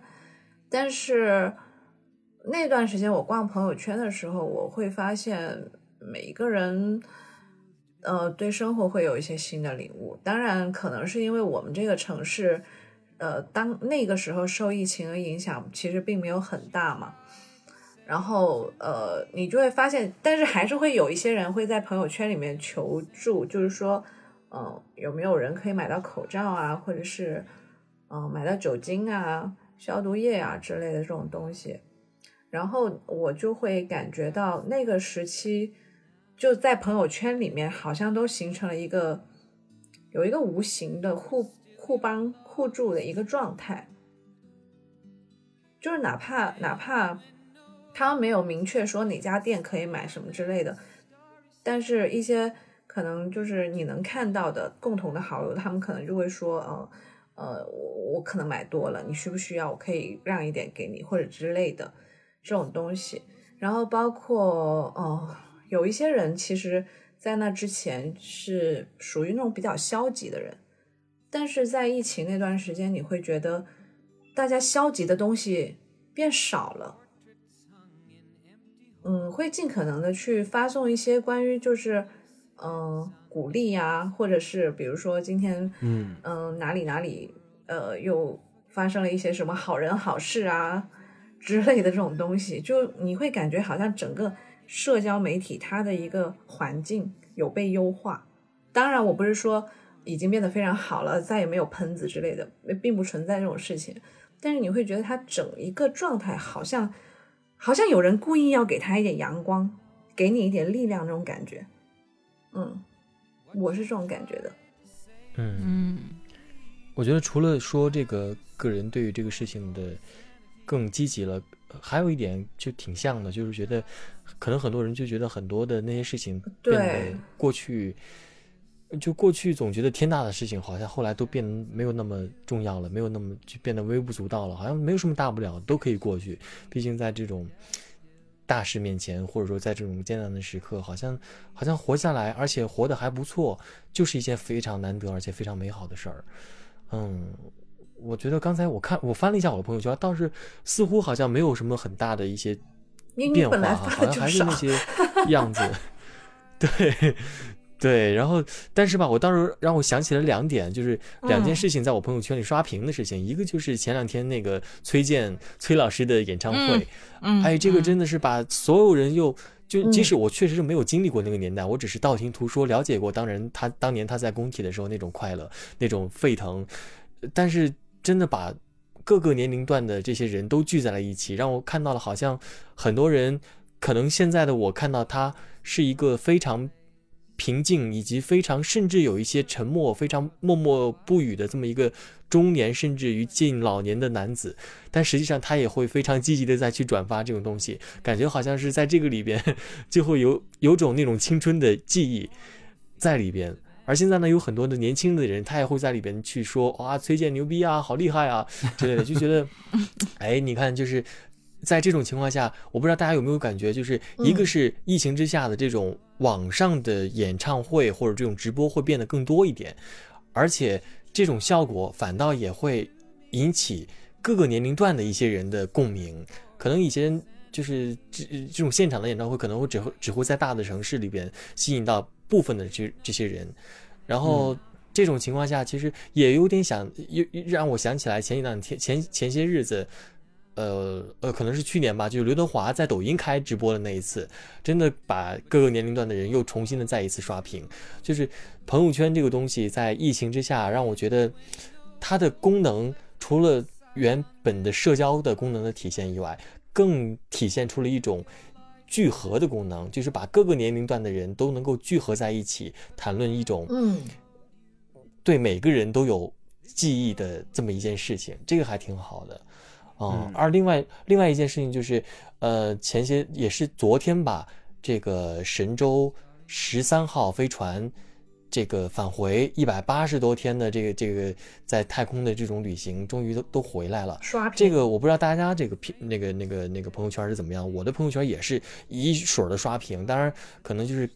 对，就特每一个人都在看这个事情。我昨天在看的时候，也是在微信朋友圈里边看的那个直播嘛，嗯，就就有两次让我就非常的感动的想落泪。一个就是，嗯，女航天员回来的时候，她给她的女闺女带了一个那个星星星星，对、啊那个我也是，就是就那个时候我就觉得哦，好想哭哦！就妈妈去从天上待了半年，我给你摘了一颗星星给星星。对，这个这个点真的很很难。另外一个点就是看到，就是还是这个女航天员，就是她好像是北大毕业的吧，然后就有人在评论说。就是她的起点已经很高了，她已经很不容易了。现在她又代表着这个，可以说代表着这种女性力量的一种体现哈，在这个太空里边航行，而且好像据说是有一位美国还是哪个国家的一个女航天员，同样告诉过她，你在天上的这些日子，好像就是说大大概意思就是说，其实世界上的女性也都在看着你。我觉得这这两点也让我觉得特别的感慨。就虽然我们现在。就女权这个事情，我们不想，我不想，我个人不想去讨论哈。但是这种非常有力量的这种体现，反倒我让我觉得比网上的那种胡喷就有有有力量的多，这才是真正的女性力量的这种嗯体现，女性精神的体现。嗯，嗯，这好像我来分跟朋友圈有点、就是朋友其实就是圈看到的呀。其实这几嗯年，对，其实这几年微信朋友圈它有几个大的功能的迭代。第一个就是它的广告的推送的定点推送能力加强了。第二个就是微，嗯嗯，它把微信的其他的功能整合在了微信朋友圈当中去。这其实这两个巨大的迭代，就像是陈叔说的，它就是聚合。当然，这个从微信自己的这个整体战略资源来说，但是它确实把我们生活当中的所有的朋友。特别是长辈，以及大家的晚辈们，他聚合在了一些，比如说广告里面，聚焦聚聚焦在了这个聚集在了这个嗯直播里面，都是确实是这样的一个情况。嗯，但是我觉得朋友圈里面我自己的感受的一个变化，其实就是大家更私人化了一些。以前我的朋友圈，我曾经是一个电商就是集团，就是那个嗯互联网企业出来的，呃，朋友圈绝对是大家就是指呃这叫什么挥斥方遒，呃指点江山的地方。我不我不知道大家以前有没有加过这样的一些人哈，他在他的朋友圈里面发的都是跟他工作、企业、他加班以及他的那些杂七杂八的各种就是呃战略合作啦，这个市场动态变化呀，怎么怎么样的这样的一个情这样的一些朋友圈。啊、每天早上起来就看他，就跟看那个就是世界行情一样，就一一一一条一条阅览。嗯嗯，当然这几年因为疫情的变化，外部的这种动荡，其实大家开始在寻求内心的一些，大家可能可能是躲避，可能是逃避，可能就是在这个动荡当中想寻求一种平衡。他把朋友圈当做平衡的一种平台，去展示他在平衡当中做了哪些事儿。我看到了更多的人去晒娃，看到更多。看到更多的人去晒自己做的饭菜，看到更多的人就是哪怕晚上去小，就是加班过后小酌一杯，他也不再说加班了，就是想说难得在这个地方难得清静，就会有一些这样的变化，大家可能更更私人化了一些，把那些指点江山的利器。把这些就是嗯，就互相攻讦啊这样的一些经历放在了自己的身上，放在了自己的生活当中去。嗯，我以前也在那些特别小的美好的事儿上。对小小的，今天在路上看到的小花，然后上面有一个小小的蜜蜂之类的这些，其实我挺感动的，因为我在北京半年，其实结交了很多互联网公司的同事，他们的朋友圈真的就是拼命狂魔，三点钟、四点钟还在发什么战报。我觉得这些日子不是说那个互联网行业整个也挺动荡的哈，是不是？对，也会有一些变化吧，因为我本身不是特别了解啊，嗯，没有，他们现在的朋友圈都非常的安好。今天喝了一杯老老板送来的咖啡，今天好不容易吃到了，就是呃，就是怎么感觉在阴阳什么？么呢？没有啦，没有啦，就是呃，就是等到呃等到就是等到哪天路过的时候，哎，正好这个地这个一直想吃的这家排队的店儿没有人排队，就买了一个心心念念的面包。我那个时候感慨特特别特别多，因为我觉得我都不认识他了。虽然我真的离开这个这个公司三年多了，可能没有怎么去交流，但是我真的觉得他的生活一下子就变得好丰富呀。一会儿又在喝酒，一会儿又是在怎么怎么样，我就觉得好像没有原来那么的，就是那么的没有人，没有人味儿 没有人味儿。没有人对对对，不好意思啊，我这不是攻击互联网公司，就是我是这样觉得的。嗯，嗯因为那个时候确确实实互联网那几年其实还依然比较对，还依然是昂头向前的。你看最近就是包括深圳这次疫情，不也是当时说要封的时候，大家其实你看普通人或者说普通家庭，大家可能会是说我要着急采购物资，着急干嘛干嘛之类的。然后那个时候不就说，对深圳打工人不我们就是扛着主机，对我要一定要扛主机，翻翻过整个整座城，我也要去把主机带回因为家，就是整个就是是这样的状态。在他们嗯决定了要停公交的时候，他们是提前有发通知，所以他们才会，对所以他们才会对呃回到公司，然后把自己的电脑什么的带回家，避免妨碍到工作。但我们公司其实也有深圳的那个部门嘛，然后他们分享了非常有趣的事儿，就是他们真的就是公司第二天晚上就他们就收到物流了，然后就设置好了过后，然后我们公司发了一个就是邮件，但是这是听说哈，就是说呃让他们。呃，每天的时候我们会组织一场就是互联网会议，然后在网上的时候我们什么都不做，我们就在那儿正念，天就是大，家在那儿冥想，然后跟着这些去调节在这个疫情当中大家心里面的一些焦虑，包括在家里面办公时候的一些东西，就希望大家能够在这半天的时间里面 enjoy。嗯，就怎么说呢？你你感觉这个事情吧，好像是有一点进步，我开始关注你的思嗯想状态了。但是当你把这个事情变成一个强制的东西出现的时候，哦，他也没有强制，就是我们开了这个会议，嗯反正那半天我们啥啥事儿也不做。如果你愿意的话，你可以来参加。嗯，啊，就是一个号召嘛，像是。对对对对，哦那避其实我觉得就免你一个人胡思乱想我觉。得我其实很想知道，我我很想知道怎么去冥想啊，正念这个，我觉得好像我还挺需要这个的。哦 就以前觉它它得自己压力它很大。其实是一段语音的那种引导，语音的一种嗯嗯引导。然后你通过还有一些是、呃冥想音乐，哦对对对对对听过？立夏应因为因为我们对，因为我们在练普拉提的时候，呃，也不能说，因为这个不其实不是普拉提的范畴，是瑜伽那边比较多的，呃，会有一些音乐，会有一些音乐，它其实实质上就是不是我们想象中的那种音乐，它可能让你听起来觉得好像是一种宇宙的。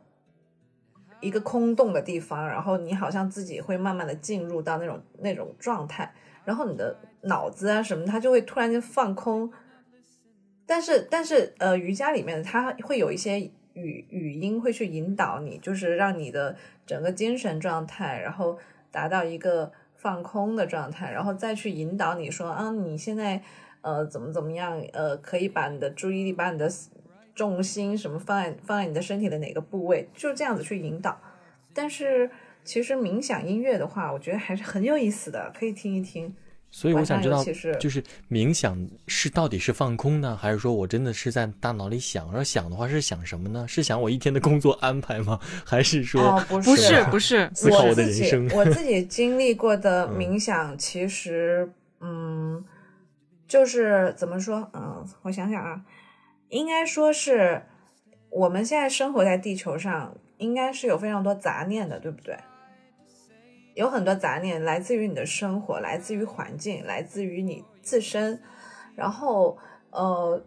我们所谓的冥想，就是在我要做这件事情的时候，我会把我所有的东西、所有的这些杂念，我先把它清空掉，我只关注我自己。然后我现在我可能关注的是我的呼吸，然后我我的呼吸，当我觉得我调整到一个非常舒服的状态，我会关注我自己的，呃，怎么说呢？我的神经，我的大脑的走向，我的眼眶，我的血液，我的骨骼，就是它会去呃，让你一点一点去挖掘你自己身体里面的一些东西，就是等同于你在。你在不断的透过自己的眼睛去看自己的身体的那种状态，它的作用是这样子，作用或者效果或者怎么样呢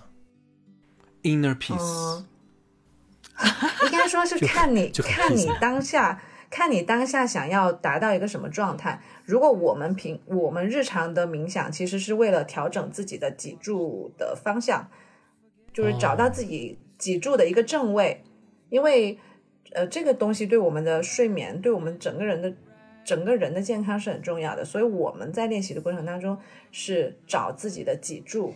找自己的正位。但是有一些人他其实就是冥想的话，他是想摒除自己身上的杂念。有很多人是这样子的。嗯，我刚刚就是我刚看到木木一发了一个。感恩睡前感恩训练，感恩练习，这是 我感觉这像传教来了。嗯，就就你怎么说？因为还挺有用的。对，因为瑜伽这个东西，它本身就跟宗教应该是有一定的联系的。嗯，对，它本来就是一个宗教的东西。对，然后所以就是。我觉得正念正好，我最近朋友圈里也有也有别的小姐姐在做正念这个事情。我觉得对正念真的是这几年我在朋友圈里面看到最多的，就是呃，我一开始有人说叫打坐，嗯，慢慢慢慢的我自己接触到，特别是 Apple 发布了一个就是正念的那个 APP，然后跟手表可以在那那个手表一直会提醒你正念时间到了，提醒让我正念。然后我就我就把它关掉。呼吸和它那个呼吸的 app 和那个就是正念的 app 都大家都可以试一试，里面会有一些就是正念的一些方法，它可能比较的宽。宽广哈，但是因为可能因为我我自己的这个朋友圈的问题关系，就很多人都会去用呼吸这个方式去调整自己身心的这样的一个节奏吧。虽然我其实也没办法说到，但是确实正念这个就是在这疫情期间突然大家都开始在做这个事儿，我觉得就是落到自己的自己心里面，就是内里这个东西上。对，我觉得其实正念。嗯，我我我就插一句啊，我觉得是不是这个东西它的出现的作用和最大的意义以及根源，就是为了缓解焦虑，它有这样的作用。是，我对我觉得我我觉得它很大程度上是这样的。其实我对正念的这个理解，我会觉得说它是让你就是回归回归你自己。因为你看，平时我们在任何的时候，你身边其实是都有各种各样的其他的因素存在的，包括你在，比如说你你在你在自己做文件、自己做 PPT 或者做干嘛的时候，你的脑子是一停一直不停的在转的，但是你其实很少能真正静下心来去关注你自己内心的那个不是呃内心的变化、身体的变化。以及包括刚刚立夏讲的你脊柱的弯曲程度什么之类的，你是很少能真正静下心来去关注你自己的。而这个正念就是让你把你这些其他的所有的外物你全部都摒除掉，然后你真真正正的回归自我，然后去感受你身体的那个最最跟你最亲近、最亲近的一个物体，但是你之前是一直忽略掉它的。包括你看，我们有的时候。嗯，是绝大部分人的所有的坐姿啊，包括他可能各种各样的姿态、体态什么都是不对的。但是我们可能没有意识到这个问题。但是当我当我们，我不能说正念的作用有这么大啊，但是你可能会在这个过程当中，你就会慢慢慢慢的回归自我，然后你更爱你自己了，你自己的内心就会更强大了，之后你才能去。有力量去对抗其他的事情，这是我当时对正念的一个理解。嗯嗯，所以无论无论怎么样，不管是正念也好，还是最近朋友圈大家的一些变化也好，呃，外部的动荡特别特别大，其实我们也希望大家能够。通像这是其实正念也是一种充电的方式，去让自己心里面，嗯、不要有冒出其他特别多可能无法抑制的一些杂念，或者说可能影响到自己情绪的一些坏念头。可能这个“坏”字要打个引号，坏念头。对，就像刚才群里面有人说这是属于自我心理暗示，那也是一种好的自我心理暗示，就是自我疗伤的一种方式。嗯，这几年朋友圈我觉得戾气少了很多，呃，即便是在很大的的动荡的情况下，戾气少了很多，大家都很平和，看着大家的这样生活就特别美好。为什么我跟我我感觉我跟大家都不是生活在同一个啊这个维度里面？真的？吗？就是怎么了？来，我听听。我的朋友圈两极分化特别特别的严重。哎，我本来想提的，我觉得朋我的朋友圈和微博它是两极分化很严重的。，对，微博是，还有还有就是抖音的评论，还有那个呃知乎的评论，对吗？这么讲起来的话，就有点像就是，是不是有没有另外一种可能，就是朋友圈或者说疫情让朋友圈里边的这些互相熟识对方彼此的这些人更善于去隐藏了呢？有没有他们积压了更多的这种暴力啊，这种心情的不不爽，在其他的这种无法让别人去感知到你是谁的这个平台上，完全的释放出来呢？哎，对你，你不是说明了，就是实名制的地方岁月静好，非实名制的地方一片污秽。对一地鸡毛，对我感觉这个也可能是跟我们就是现在微信，它已经不仅仅是一个朋友之间联络感情的事情了，它变成各种各样的工作群了之后，你你会有各种各样的领导，你会有各种各样的甲哎方，对你就你就开始在意这些事情了。你就是说，我要我要在所有人面前表现出一副啊岁月静好的样子，我是一个积极向上的，我我我加班我也得告诉你或者干嘛的。我觉得这个是也是微信越来越不爱看微信朋友微微信的朋友圈了。嗯，对是因为真的也没什么好看的。嗯大家都挺但是我也不都大家都愿意挺好的，就是 我发就我也不大愿意去看微博，也不大愿意去看知乎的评论，因为我觉得怎么说呢，知乎的评论会让我觉得阴暗面太多了。我我觉得我这个人就是没有办法去接受那种太多阴暗面的东西，我就觉得这种东西就像一个漩涡一样，会把我扯进去，嗯，嗯。所以我就不大愿意看。那微博的话还好一点，稍微稍微好一些。我觉得真的好我其实在多地方就是贩卖焦虑的这个痕迹真的太严重了。另外一点，嗯我就觉得对，在朋友圈里边能够真的晒那些真实想法和真实生活的这些人，我一个觉得我他我觉得他们好勇啊，好敢啊。第二点，我就觉得他们。好像是有没有可能他把我放在那个特殊的分组里边，他把我当成了他的好朋友呢？嗯，对呀、其实你你这样想，其实我在写这个门类的时候，我就写了三个：微博、微信、抖音。你会发现这三个地方大家的呈现的状态都很不一样。不一样。嗯，不一样。这种不一样，我觉得我个人会选择性逃离社交网络，但我可能更希望是我自己关注在社交圈里，因为我也是隔离嘛，那段时间确实无聊，和大家和工作上的同事，嗯，产生了一次，我觉得产生了。嗯，前所未有那种非常非常亲密的关系，我觉得是这样的，因为以前就是就是工作，大家就是奔着这个工作里面的结果去做事儿的，那很少去谈及生活、工作。那那段时间，我公司又组织这种家大家的生活洽谈会也好，我们自己私下大家组织游玩游戏也好，那个时候我会觉得跟同事的关系真的就是不是不只是工作，那真的是生活里面大家去呃大家在家里面做了些什么事儿，然后养了狗养了猫，大家晒一晒什么的。那个叫社交圈，我觉得那个圈其实是我更愿意去维护，或者是去挖掘，或者说去分享的。可是社交网络现在是真的想逃离，就像刚才木一说的，我觉得是一个黑洞。你真的，你就是朝那儿看一眼，可能它那个黑洞的那个重力就把你吸引过去了。我觉得在疫情刚刚开始的二零二零年，我真的是看那些，就是不是有一个那个表情包嘛，就是谁叫你看微微微微微博的，然后那个人不是在抢救嘛，就是真的看了心如死灰。我晚上十一二点过，我痛哭，我觉得没有人，就是没有人来，没有人来改善这这事儿个事情。对，对，嗯，嗯，我那个时间也是也也是那样的。嗯嗯，即便现在我看到目前的也是，对嗯，对，他越无力，我自己的这种感，就是刚才大家说到的岁月静好的朋友圈和它上面的那个撕裂感就更严重。我其实是一有一段时间，我是严重的怀疑自己的这个生活状态和生活的这个这个场所是否是我想要的东西了。对，我是这样想的，嗯就很严重的一种，我想逃离，但是我逃不掉那种，我敢不想上班，也不想看那些东西，但是我就是想逃，对，也不知道逃哪儿去。就这种感觉，嗯可能真的不只是，可能嗯，不就不只是在某一个城市，可能每一个地方的人都会有这种感觉，嗯，就是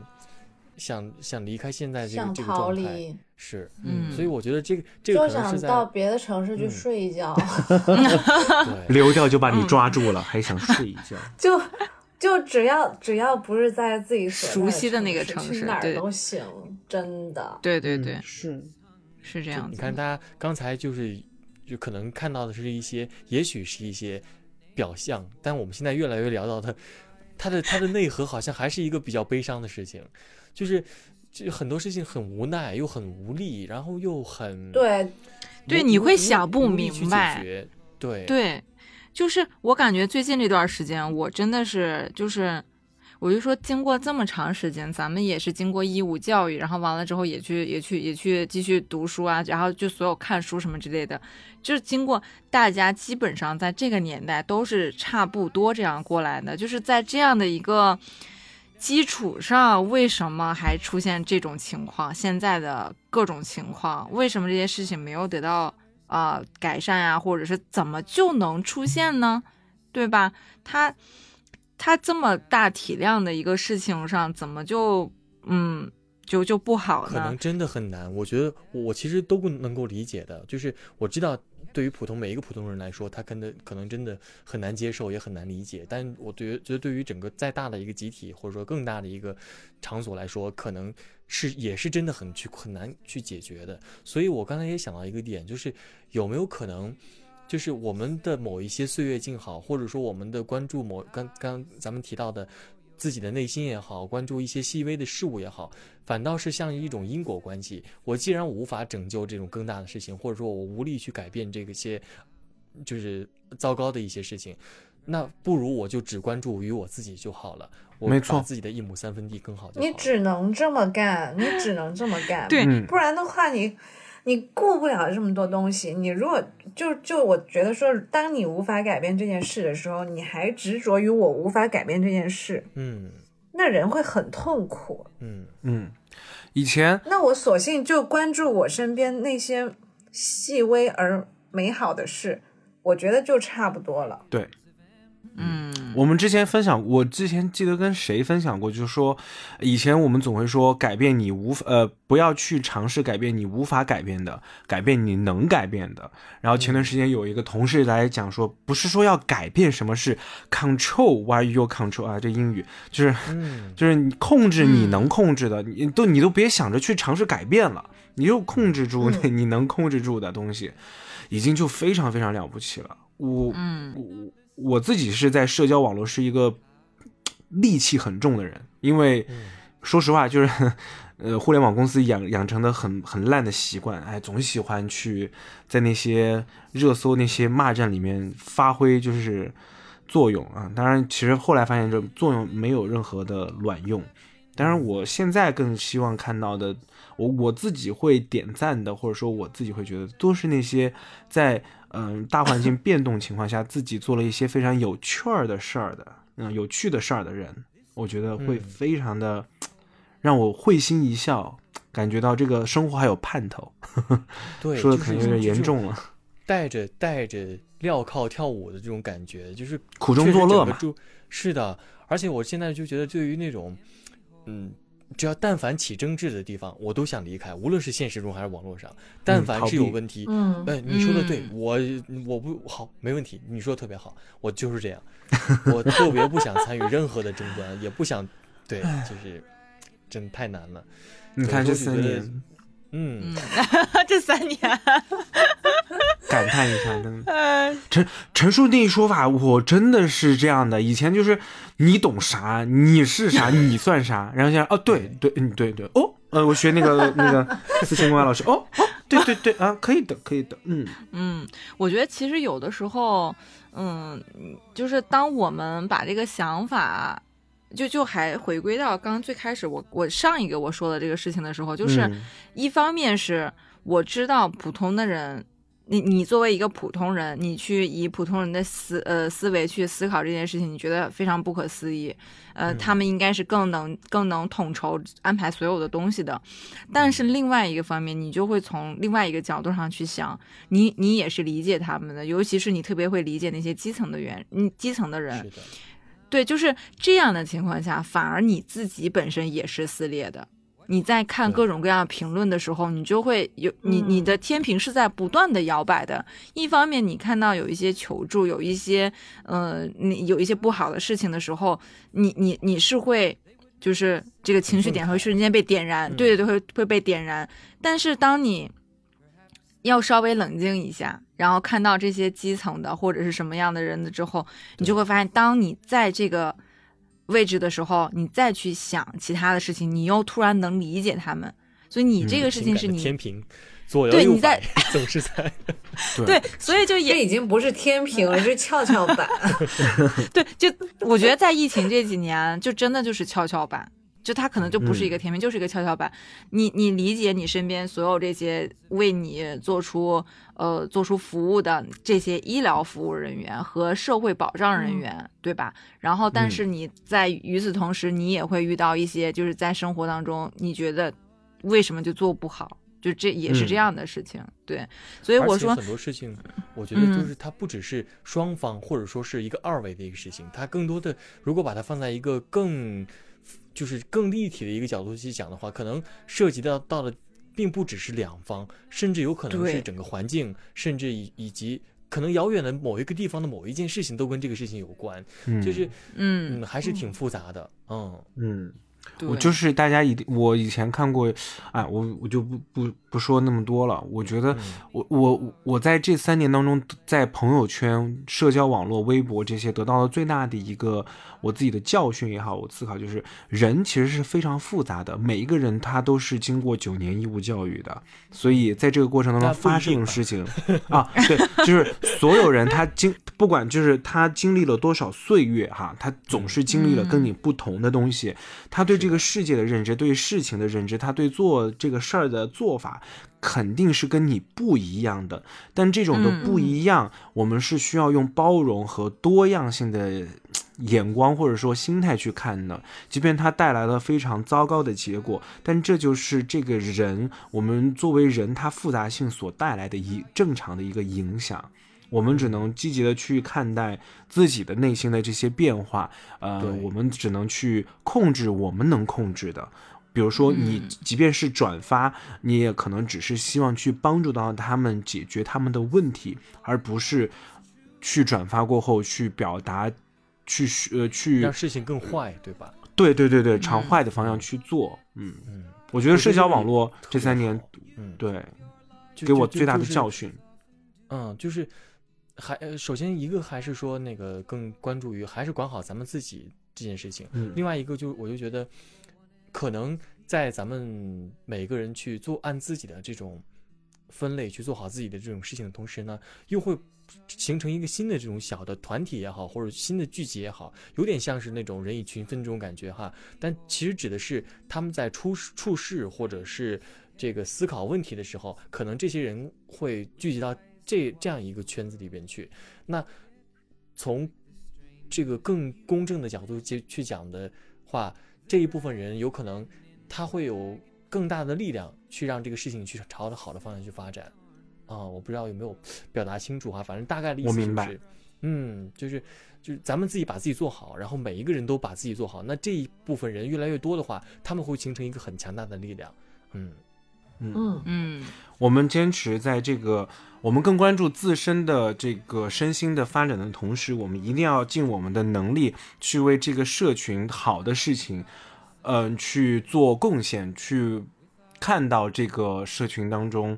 不好的事情，我们去做，我嗯尽力而为去伸张正义也好，还是说去尽力帮助也好，这我觉得其实这三年的社交网络的变化、波动以及带来的这个结果，我希望大家都能够有这样的一个好的想法吧，这是一个美好的祝愿。嗯嗯，好，这个门类我们就过了。社交网络真的是千奇百怪，说不完的。第二个门类，呃，我们就顺着门类来讲。好，好呀，好，第二个是食色，那一二三，随便大家抽个签儿吧。一抽吧。一这个话题真的是叫买与卖，叫买卖。嗯，感情不是你想，哎，那你，呃，呃那那你觉得食食色性也？那那食也是色嘛？那你觉得感情的买卖是什么呢？这三年，呃这个这这好像稍稍微有一些转移到话题，而且这我此刻发现身边有无数无数的雷区，我不敢去往任何一个方向去迈啊！这个不要给我挖坑，我不懂。嗯，那需要帮你征友吗？啊，不需要，不需要，不需要，那倒不需要。买卖嘛，我觉得没有买卖就没有伤害。嗯，然后主要买卖的话，我们的话题还是根据就是这个疫情大家期间，比如说隔离里面大家隔离的时候，或者大呃暂停键的时候，大家买了哪些东西，然后嗯嗯、呃现在疫情当中大家一些购物习惯有没有一些改变？呃，在隔离当中。断舍离这三字儿，现在大家有没有新的一些认识？有，没有我这个断舍离，太有了，我特别有。哎，你们你们都没有吗？我有，我有，我我在家我现在断舍离，就特别特别的在意，就是嗯就是好像真的很多东西，我觉得没有那么大的需要。我现在有一个习惯哈，就是就当然特别小的那种生活必需品，我想到我就会买啊。当然有一些东西，我会把它放到购物车里边。如果我第嗯二天、甚至一个星期以后，或者根据这个物品的价格，比如一个月以后，我还是想要这个东西，我可能就会还想买，真的去买。嗯啊，就因为很多事情，而且很多的这种冲动的事情总是发生在深夜，总是想着 第第二当天晚上我就忍不住就就就就就剁手了，你知道吗？第二天醒来就又想退货，但是又有点舍不得，所以这个这个嗯我觉得整个疫情来说，一个是可能经济受到了影响，另外一个可能就是真的自己开始思思考。这个当然，现在虽然在北京没有房啊，但是总会觉得一个房子那么贵，你要把那么多的乱七八糟的东西装在这这里边，浪费它的空间嘛？不要，所以要把事情放在小，或者说放在珍贵而美的东西上。嗯嗯嗯，哎，我我的我这段时间就是，或者说我之前有一段时间，在疫情开始之前，我跟陈叔的想法是一样的，就是包括现在，其实嗯后来我也在发生了什么？我很想知道。后来也没有发生什么，后来就是就是嗯就是我先说之前，之前就是嗯我也就是我之前是会非常愿意在比如说六幺八呀、双十一啊就买很多的东西，因为那个时候吧，你算下来它确实便宜呀，而且便宜。它确实是你真正以后会用到的东西，对吧？然后你就会想着买回来，然后在家里放，然后你就发现这个东西越来越多，越来越多，你用一年你用不完，甚至到最后。然后后来我就慢慢变成，就是在这个时间段里面，我就我就少买东西，就是呃，说回来就是。我后来我就觉得说，你比如说像这些日用品，尤其是什么纸巾呀，然后嗯就是呃洗衣液啊什么之类的，就是嗯这些东西，你说你一次买个十六七斤、二十多斤，你放在家里面，它好占地儿啊！我真的嗯太难了。然后后来我就说，那我就就是少量的买，虽然你大量的买会更便宜，但是我就少量的买，等到我不够用的时候，总还会有活动，对不对？但是它那个差价也不过在上下几块钱，那你就是可以接受的。所以我一直在奉行这段时间。然后等到现在，嗯，啊，我插一句啊，就而且你不觉得，就是其实买的这个过程嘛，是付款或者说收快递的这个过程，其实是快乐感会增加很多的。嗯，就是你如比如买，嗯，比如一一堆东西啊，你要买十次，你用一次的这种嗯快乐去支付掉了它，其实倒是那些快乐呢，是钱是倒是可能会省一些，但是那种快乐是没法用十次的这种收快递啊或者拆快递这种 这种快乐来弥补的，我觉得所以你的快乐就是收拆快递递。那种新鲜感就很重要，我觉我得。我很讨厌搬快递，那你们都买什么大件儿？就是我就很烦去云贵把东西拿出来。我我的快递经常放超时，嗯，哦哦，就有的时候会忘记。我有的时候我我会经常我不是忘，我就是不想上去。那是懒。因为每每次把车开到车库之后，我还得呃，就是到一楼，然后还得走出去，然后受尽冷风吹，把东西搬回来，然后再上楼，我就觉得就是很烦。嗯，确实是这样的。大家买东西真的没有改变吗？我现不是，我还没说完呢。啊，你你对对对对，我就说你怎么没听到改变哪个字儿呢？对呀、因为就就就走了嘛。他就咳了，嗯，对，我就咳了。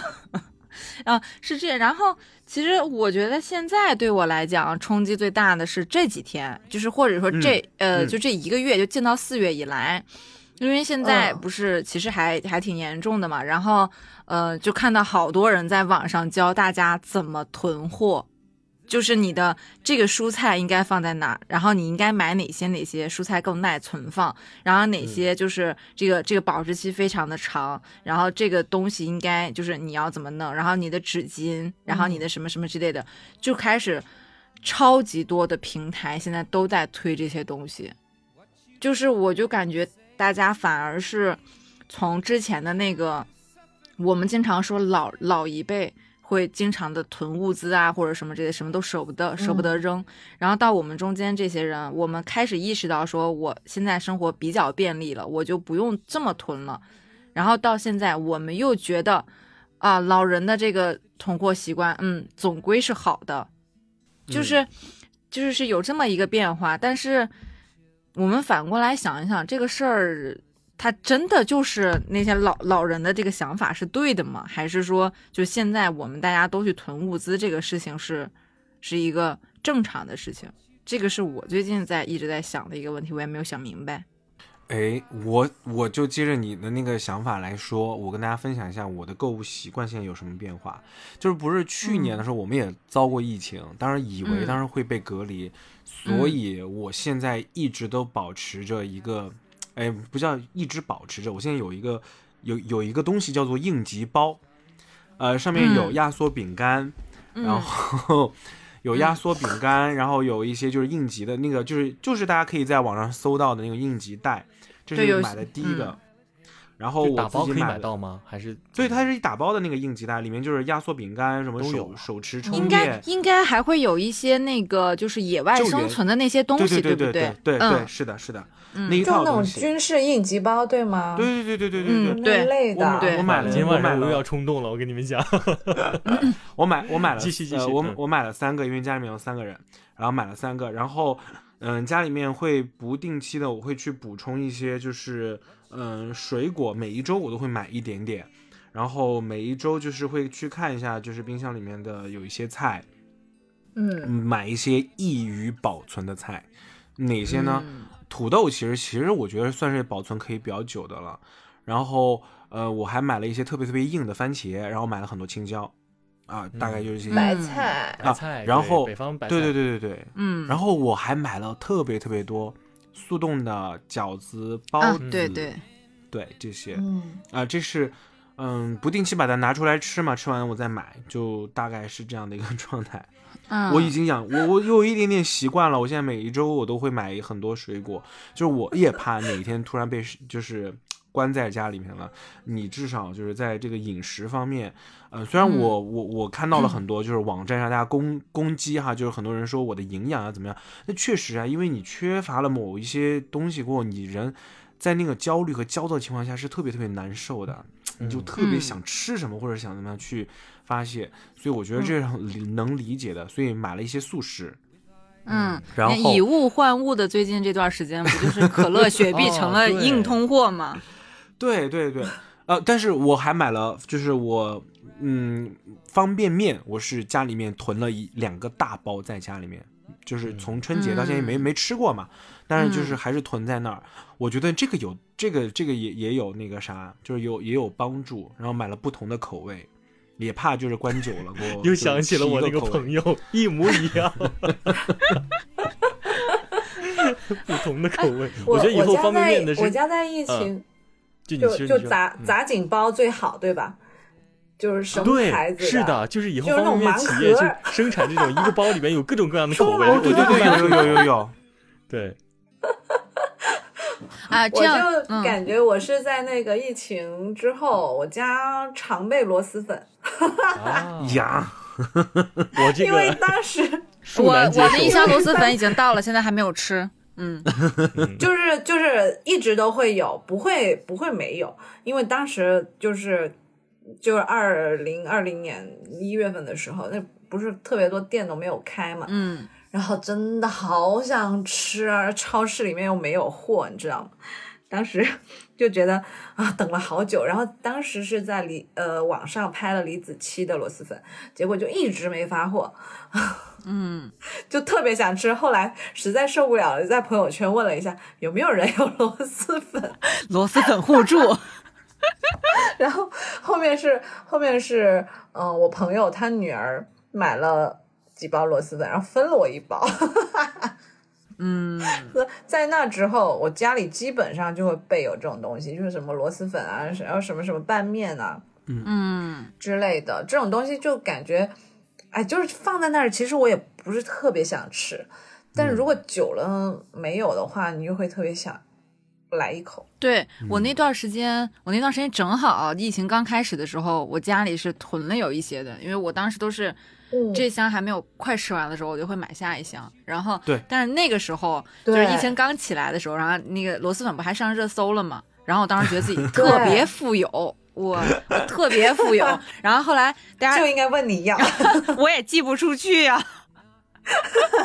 然后，然后完了之后，就是等到后来这个螺蛳粉就开始上热搜了之后，就会发现，因为我经常会买好欢螺的，就看到好欢螺的从现货慢慢变成。十天发货，预对对，慢慢变成预售，慢慢变成四月份发货，慢慢变成四十五天，然后多少多少个月以后才发货。哎，我就说算了，先买着吧，万一哪天它到了呢？然后就就就就就放在那儿，是这样买的当时。然后 然后我嗯嗯，你说你说，你们说嘛，你继续嘛。螺蛳粉之间的谦让。对对，螺蛳粉在螺蛳粉这个事情上我已经说完了。没有，我其实是想说，我想说我爸，呃，那个时候就是疫情刚开始的时候，他他主张囤货，但是他们的老一辈的人囤货真的是米面油。首先，他给他给老家的人打了个电话，然后跟他们说帮我。碾一百斤大米，嗯，米面油。我家我家四口人，四口人而已，一百斤大米。好，然后买了之后，他就跟我说，他让我，因为我们这边盛盛产那种米粉嘛，嗯，就跟我说，你赶快到超市去买两包，呃，那个五十斤的米粉回来。然后，然后又安排我说。再到那个超市里面去买一些什么午餐肉啊、罐头鱼啊，各买多少十罐、十罐这样子带回来。然后我家那个时候就是那个餐厅那边放的全部是罐头，罐头啊、米呀，然后面呐、呃米粉呐，各种东西啊！我当时看到那个那个餐厅那边，我头都要炸了。哦，对，你说起罐头，我还买了好多好多番茄酱。因为我当时想，对呀，就是就是那种瓶瓶罐罐的东西啊。然后其实你想想看，其实他们父辈是不爱吃那些什么罐头鱼啊，什么午餐肉这种东西，他们是不爱吃的。对，但我爸以前是军，我爸是军人嘛，嗯，所以他就会觉得这种东西是放得久的，并且是放不坏的。他就觉得哪一天哪怕突然间要隔离了，那你有这种东西的话，你不至于饿死。而且这种东西，大家就是吃饭的时候，其实。啊，你吃的量不会多，你还是能吃挺久的嘛。那豆那个罐头鱼吃完了，还有还有还有那个 豆豉，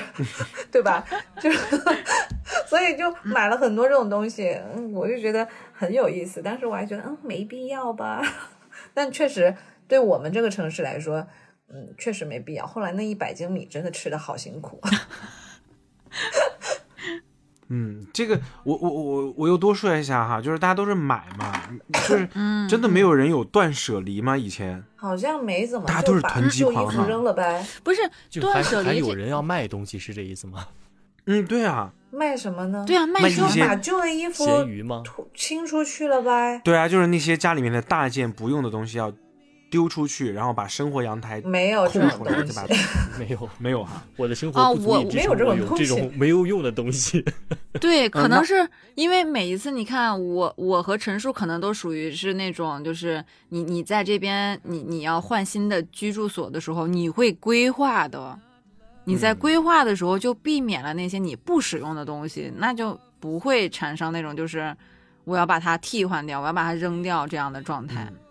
我觉得还有一哦。点就是，就是嗯。在你当时买的时候，就是尽量选那种比较能用的长久的，而且质量比较好的，而且虽然可能嗯。价格甚至会有一些比较高的，这个东西你可以一直拿着一直用，而且你舍不得丢掉，也舍不太得卖掉。然后对这些东西就不就反，所以反正我自己的这个闲鱼确实转的东西比较少，嗯，是这样的。嗯，我没有咸鱼我，也没有咸鱼，我不卖东西。我就是那条咸鱼，是这意思吗？没有东西可以卖了。本来其实这个话题里面，本来想接的是之前在社交网络里面的抖音直播和淘宝直播的，就是我我不知道大家有没有在这些直播里面去买东西，因为那个地方很容易去去冲动消费的。但是，确实有大的数据在支撑着，就是说，其实现在大家在直播间买东西的人不在少数，但是现在大家可能在这个成交的量上和品类上就会有一些非常非常固定的一个就是趋势了。这是第一个，嗯呃，第二个在买与卖买与卖卖里面，其实我自己个人的经历里面收到的一个就是数据，就是我最近前段时间不是在装修嘛，然后嗯，嗯、就是做定制家具的人的顾客是越来越多了。然后就是，其实，在现在的很多的家居博主也好，就是现在的就是这种媒体也好，大家都非常非常的在讲就是收纳这个这这个这个概念，所以不管你是囤积狂还是你嗯断舍离，就是储物和收纳这个这个概念，其实也是这三年当中里面其实增长量、词条量和这个大家热度是非常非常高的。我不知道大家有没有之之前看过哈，就是那个梦想改造家，嗯，有的，看过。梦想改在家里面，对而且很多的设计师会邀请收纳师来帮助他们去做对，收纳我觉得这，是一个很好的市场。是吧？哎，你别说，我真的有一个朋友去花钱学了，然后最近可能要在我们这边讲课，就要开始他他自己先把自己家完全整理了一遍，然后完了之后嗯他就开始跟我们大概阐述了一下他的一个想法，然后他是嗯准备在在后面教大家去做收纳的。会开嗯网课吗？我想去学，我想去听，真的，我觉得这个 还挺挺重要的。就网课只会给你讲那么一丢丢。嗯，那我问问看，后期可不可以开个直播什么之类的，大家打个赏就可以的。觉得这个东西是很好的，因为现在很多人的房间那个嗯家就是不堪入目。就是它，我觉得它里边还有一种内在的哲学或者逻辑问题，就是它对，不只它就是逻辑和哲学问题，大家就是收纳的本真的喜欢。囤东西，但他并不会收纳。嗯，嗯，对，是这样，是这样的。所以我其实，在买与卖这个主题里面，嗯，我自己其实呃，当然没有没有，嗯，大家没有就是就是暴露出自己囤积狂的那种状态哈。我自己就是真的囤了，因为因为可能我脸经常反复长痘的原因，我真的囤了很多嗯。莫名其妙大家推荐的一些护肤品，但是最终我使用的就那么两个洗面奶，哎还有那个爽肤水。嗯，对，最后你用了什么？最后就是洗面奶和爽肤水，其他啥都没用。然后，所以，呃，在疫情的这三年当中，我好像已经不再去关注这个脸上的那些东西，因为口罩一遮就没什么东西可可露出来了。嗯，护肤品是一个我再也没有再乱买或者囤积的东西，但是啊，我还有哎，真的吗？那就那大家都一点但是。就就是就疫情之下，口红的销量巨减，就是 啊，口红是真的少了。我以前我以前有很多口红，然后我这两年口红真的有在变少。粉底应该很少了我现在吧？我很懒，就是其实我不我不爱化妆，因为我不懒爱卸到怎么样呢？妆。我想知道，但是我懒到只涂口罩的上半部分吗？不不不不不，那还我我就不懒，那还到不懒。懒到懒到只愿意擦个防晒，然后就出门。我是不化妆的人，嗯，我也是。然后对我我我们的懒体现在我把睫毛早早就种好了，然后眉毛也是半永久的，对吧？那你你就露露脸上面的都已经半永久了，你 下面就无所谓了。对，然后就是但是当时疫情的时候，因为以前都是。嗯，用国外的品牌嘛，那个时候不是国外的东西也进不来嘛，所以你也找不了什么代购，嗯反而在那段时间就发现了一些国货特别好用。嗯嗯，在在那之后，就出呃不不再囤以前用的那些品牌，但是会囤一些就是国货，嗯呃，像那些什么精华、次抛什么，我就真的有很多。但是在疫情期间，因为我也是很喜欢囤那些纸巾啊，什么各种纸巾，什么湿纸巾啊、酒精纸、对对对酒精湿巾啊、厨房纸巾啊、厨房湿巾啊，嗯，各我有一个种。朋友然后还一直在跟我推荐，每次六幺八还有双十一的时候，我问你买了什么，他就跟我诚挚的推荐 擦纸屁股巾啊纸，湿的擦哦，屁股湿纸巾，啊，对，湿厕纸很好，用，湿厕纸。湿厕纸，男性这个的很好。男性之宝。然后，嗯，然后，然后，因为囤了太多这种东西了，然后我家已经没有地方放了，我就在去年年底的时候买了一个货架，嗯，买了一个货架，我脑海中想到的是专门李佳琦放这个东西身后的那那一排货架，你知道吗？哎，对，随便有拿起来有一就可以点那种感觉，然后然后就是有轮子的，你可以方便推拉，然后上面每一层就放各种纸巾，好好用啊！你看，但是感觉现在，嗯，嗯，没什么。我觉得立夏好像沉浸在那个，你看刚才最后那句话，好像沉浸在纸巾当中，好幸福的感觉。啊，对，很怕家里面有纸巾用，因为因为当时当时呃疫情刚开始的时候，国外不是囤纸巾囤的也很疯狂，这是嗯我到现在为止都很费解的事情，我完全很真的很难理解。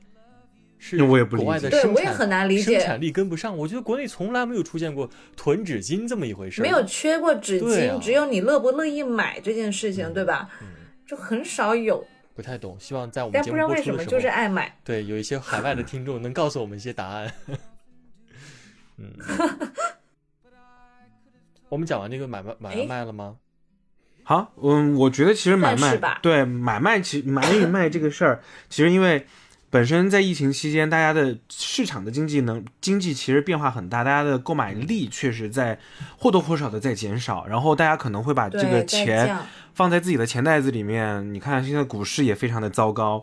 对，嗯、这又是另外一个话题了，钱这袋里边，房钱袋市也子里边非常的越来越特特别特别惨，对。然后买东西的话，现在其实我本来很想说的是，现在哪儿哪儿都在涨价，包括你买家电在涨价，买嗯屁大点的那个什么那个塑料袋也在涨价。现在生活的成本大家在增长，所以呃以前油价也在涨。对啊，现在大家是能囤的都要调要调调低了，对对对，要调低了。它只调了五，它只降了五毛钱，可是它已经涨了两块多。对，它涨了两块钱五毛是的呢，对啊，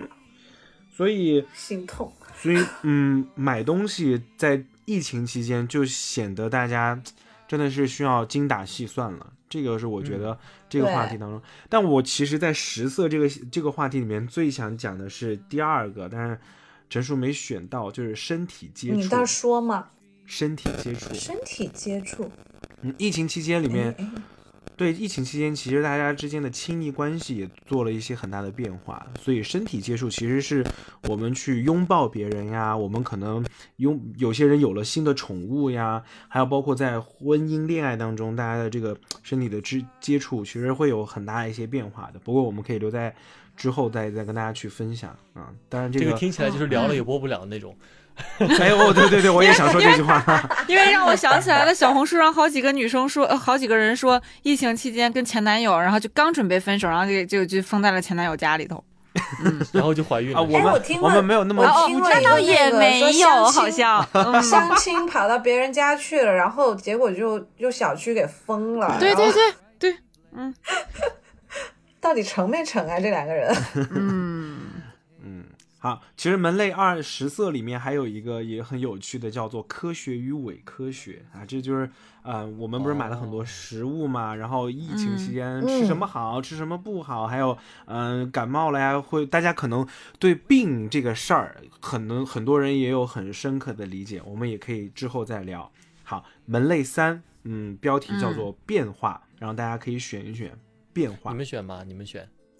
三，木一选吧那就三。三是情绪与性格，哎，选的好好呀，嗯，我们变来化是吗？对这三年当中情绪与性格，我觉得就是陈述刚刚说的那种。嗯，好吧，随便你啊，你要这么说，我也没办法了。你你说吧，你说吧，我都认。你说的都哎对现，在有两个你说词儿，都对，别吵了。嗯，现在有两个词儿，我不知道大家之前有没有就是了解过，一个叫摆烂，一个叫做躺平。啊，有啊听过听过，对。嗯这不是这不是这两年，今今年这两年了感觉摆烂是最近好像开始越来越火的一个一个词儿。嗯，那大家有呃，之前我突然想到的哈，你你大家会不会觉得把摆烂和躺平放一个等号？嗯，我其实不不算。摆烂是让事情更坏吗？我想问一下。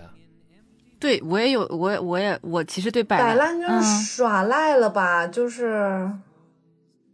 嗯，有那种感觉。但是摆烂如如果如果从一个另外一个正面来讲的话，摆烂会不会就是说，嗯、当我强硬的拒绝你的这个理理由的时候，我就把自己当做一个坏人？就是有一些，就索性就那样爱咋咋地那种意思是吗？嗯，对。嗯嗯，对，摆烂其实本身就是爱咋咋地的意思，你就这样了，你就就就就这样了呗。哦，嗯，然后就就就摆烂呗，我就放那儿就就是当一件事儿，呃，没有人去收拾它，然后就摆烂在那里，就大概是这个意思。那听完这个解释，我觉得倒是这两种还不能划等号的。我觉得摆烂反倒是像是那种无声的抗争，而且是有一些力量和情绪，甚至是这种态度在里边儿的。就是躺平不算改变不了你，躺平不算，躺平像是那种觉得躺平不算。犬儒主义，就是哎呀，那就是真的，我不不参与你了，好吧，那就这样吧。而摆烂就是好，那就这样吧，我不管了，你就是爱咋咋，嗯，对他，他是有一个性格摆烂有情绪，嗯摆烂有情绪，躺平是认命的感觉。嗯，有点儿有点儿那意思，对对对，是这个意思。嗯，为什么我突然讲这个？我跟大家分享一下这三年当中我情绪的一个变化吧。啊、嗯因为之前也听了陈述讲，其实我一九年年底的时候刚好就是加入新公司一年，我奖励自己出去旅游了一次，去了一个很我个人认为最远的地方——土耳其。然后，回来的时候二十多号回来，然后一月十多号的二十多号的时候，其实就已经就是很严重了嘛。嗯，但但那个时候我自己还在一个卷，我刚到这个公司第一年，其实成绩还不错，第二年我一定要加倍努力。我我要就是就像陈述一样，我要带着我像那个戴粉红色口罩的我是吗？对背背着 背着我的背包一路一路披呃披荆斩棘过关斩将，这这是我第二年的一个想法。可是第二年，第二年公司的供应链出了问题啊、这个大大家都肯定会出问题，就遇到了嗯很多的一些棘手的不确定性，顾客来催货的、堵门来骂我们的，各种都有。嗯，那一年，我自己就处理处理这些比较糟糕的一些客户的情绪，处理公司在这方面又因为有了一些调整过后，设定了非常非常多的一些指标，我自己无法去消化理解的一些问问题。那一年我自己非常暴躁，暴躁到什么？我看到就刚才说到那个互社社交网络，我看到一点点那些就是，呃，自作聪明或者自己要在那儿指点江山的人，我劈头盖脸就是骂，嗯，就是问候他全家那种。但是我觉得，当然后来，呃，现在想想，确实那段时间大家都不容易，大家都都想找一个发泄的那个那个缺口。那一年就是我对同事，包括对自己的工作，就是一副同仇敌忾的那种敌气嘛，敌忾。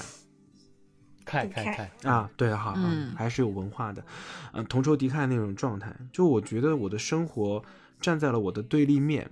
就是始终有一种求而不得的心态。就是我当我想做什么事情，这事儿老天爷他就要跟跟你反着干。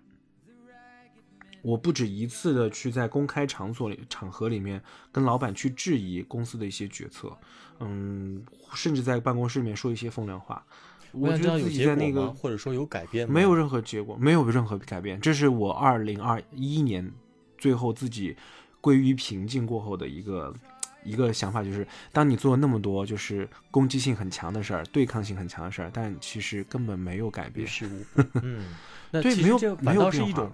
有有有过这种尝试，或者说也是一种成长。我觉得就是我我知道了，好，就是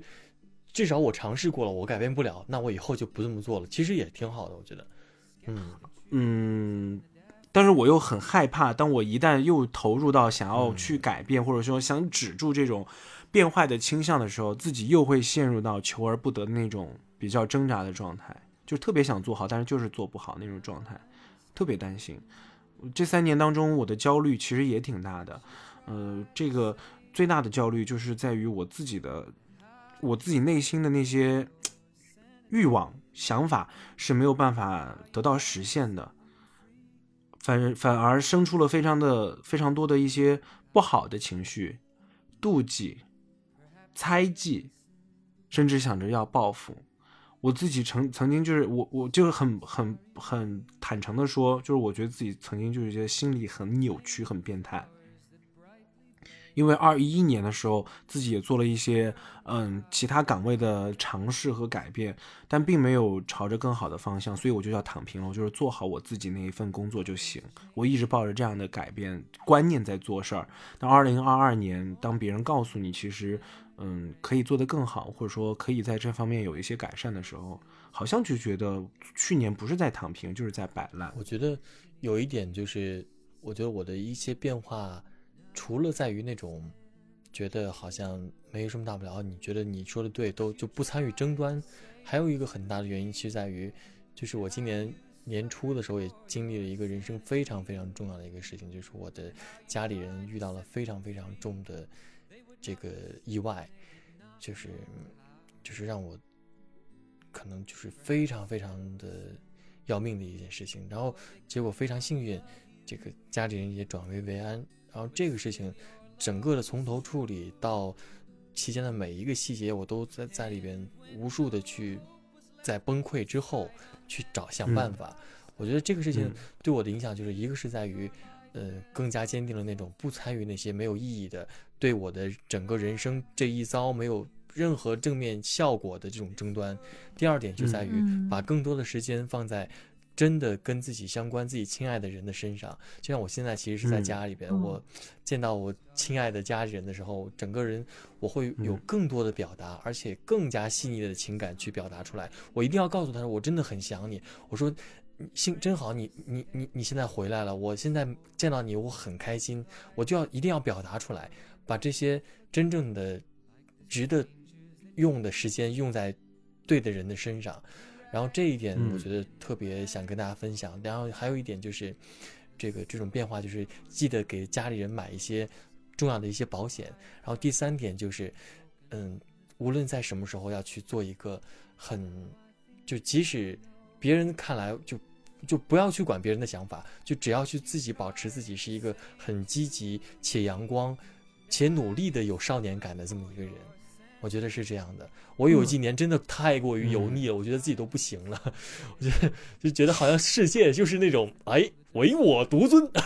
也不是唯我独尊，就是这种 我们的社交场所，就这种感觉。就是后来觉得，嗯，这个保持本真，然后保持单纯和少年感，以及诚恳的对待自己身边的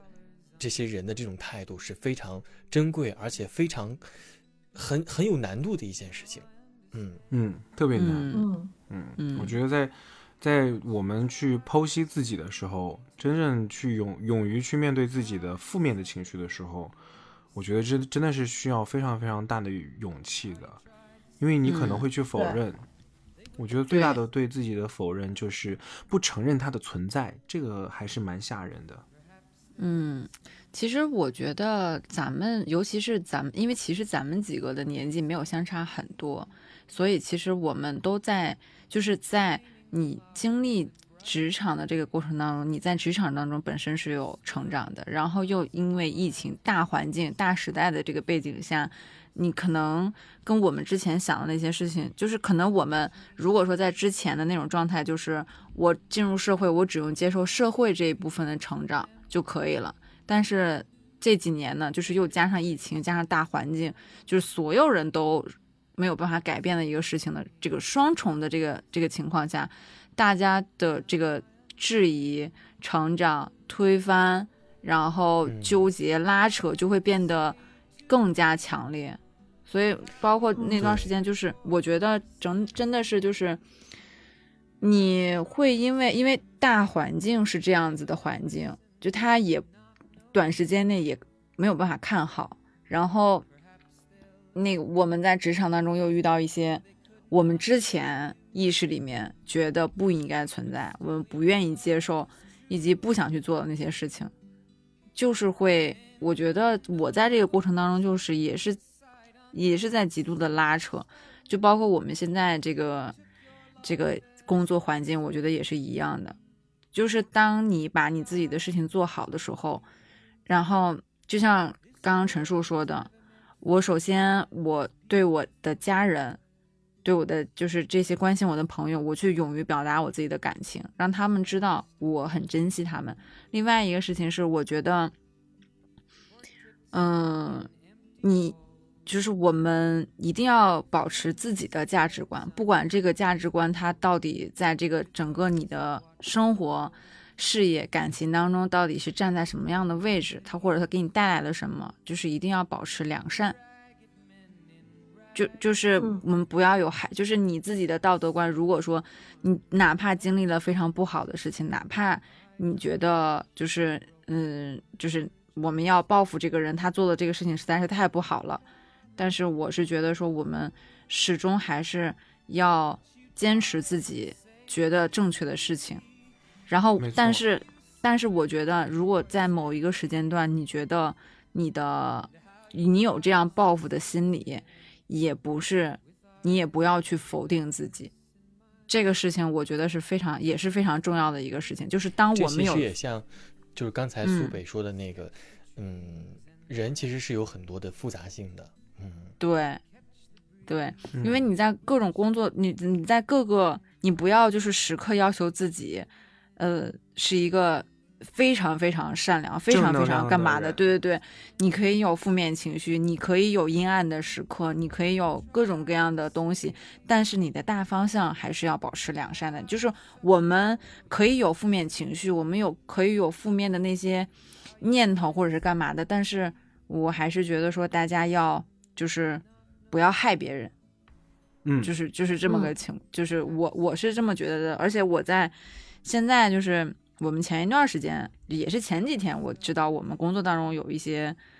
嗯，就是非常小的一个体量的一个单位里面，居然也是非常神奇，然后就是关系非常的复杂，一个人在另外一个人面前说各种各样，就是说所有人挑拨挑拨所有的关系，我就觉得着实也是没有必要，所以但是。对，嗯，但是但是你说这样就是有团体在，就就会有这种问题。然后那天嗯我跟、是人的地方就会有这样的问题。，对，然后那天我跟我跟大飞说了一下，说了一下这个问题，然后大飞给我来了一句说，所以为什么三个人就要成立党支部啊？我说 嗯，这句话是要被逼到的，嗯我觉得。嗯嗯，嗯，逼吧逼吧逼吧逼吧。嗯，所以其实我来补充一下，我觉得就是刚才说到摆烂和躺平这个事儿，我觉得躺嗯摆烂是一个戏谑的词儿，但是真正的摆烂是什么摆烂？我们不是说任呃，我们不仅是任由这个事态朝着坏的方向去发展，而是通过我们的一些。不好的行为去加速它朝着坏的方向去做。所以，即便是躺平，即便是你希望去，嗯，怎么说，去做一件事情，达成你自己的目的，即便没有达成，但是如果他朝着一个正确的方向，你希望的方向去走，我觉得这都是一个非常棒的一个事儿。嗯，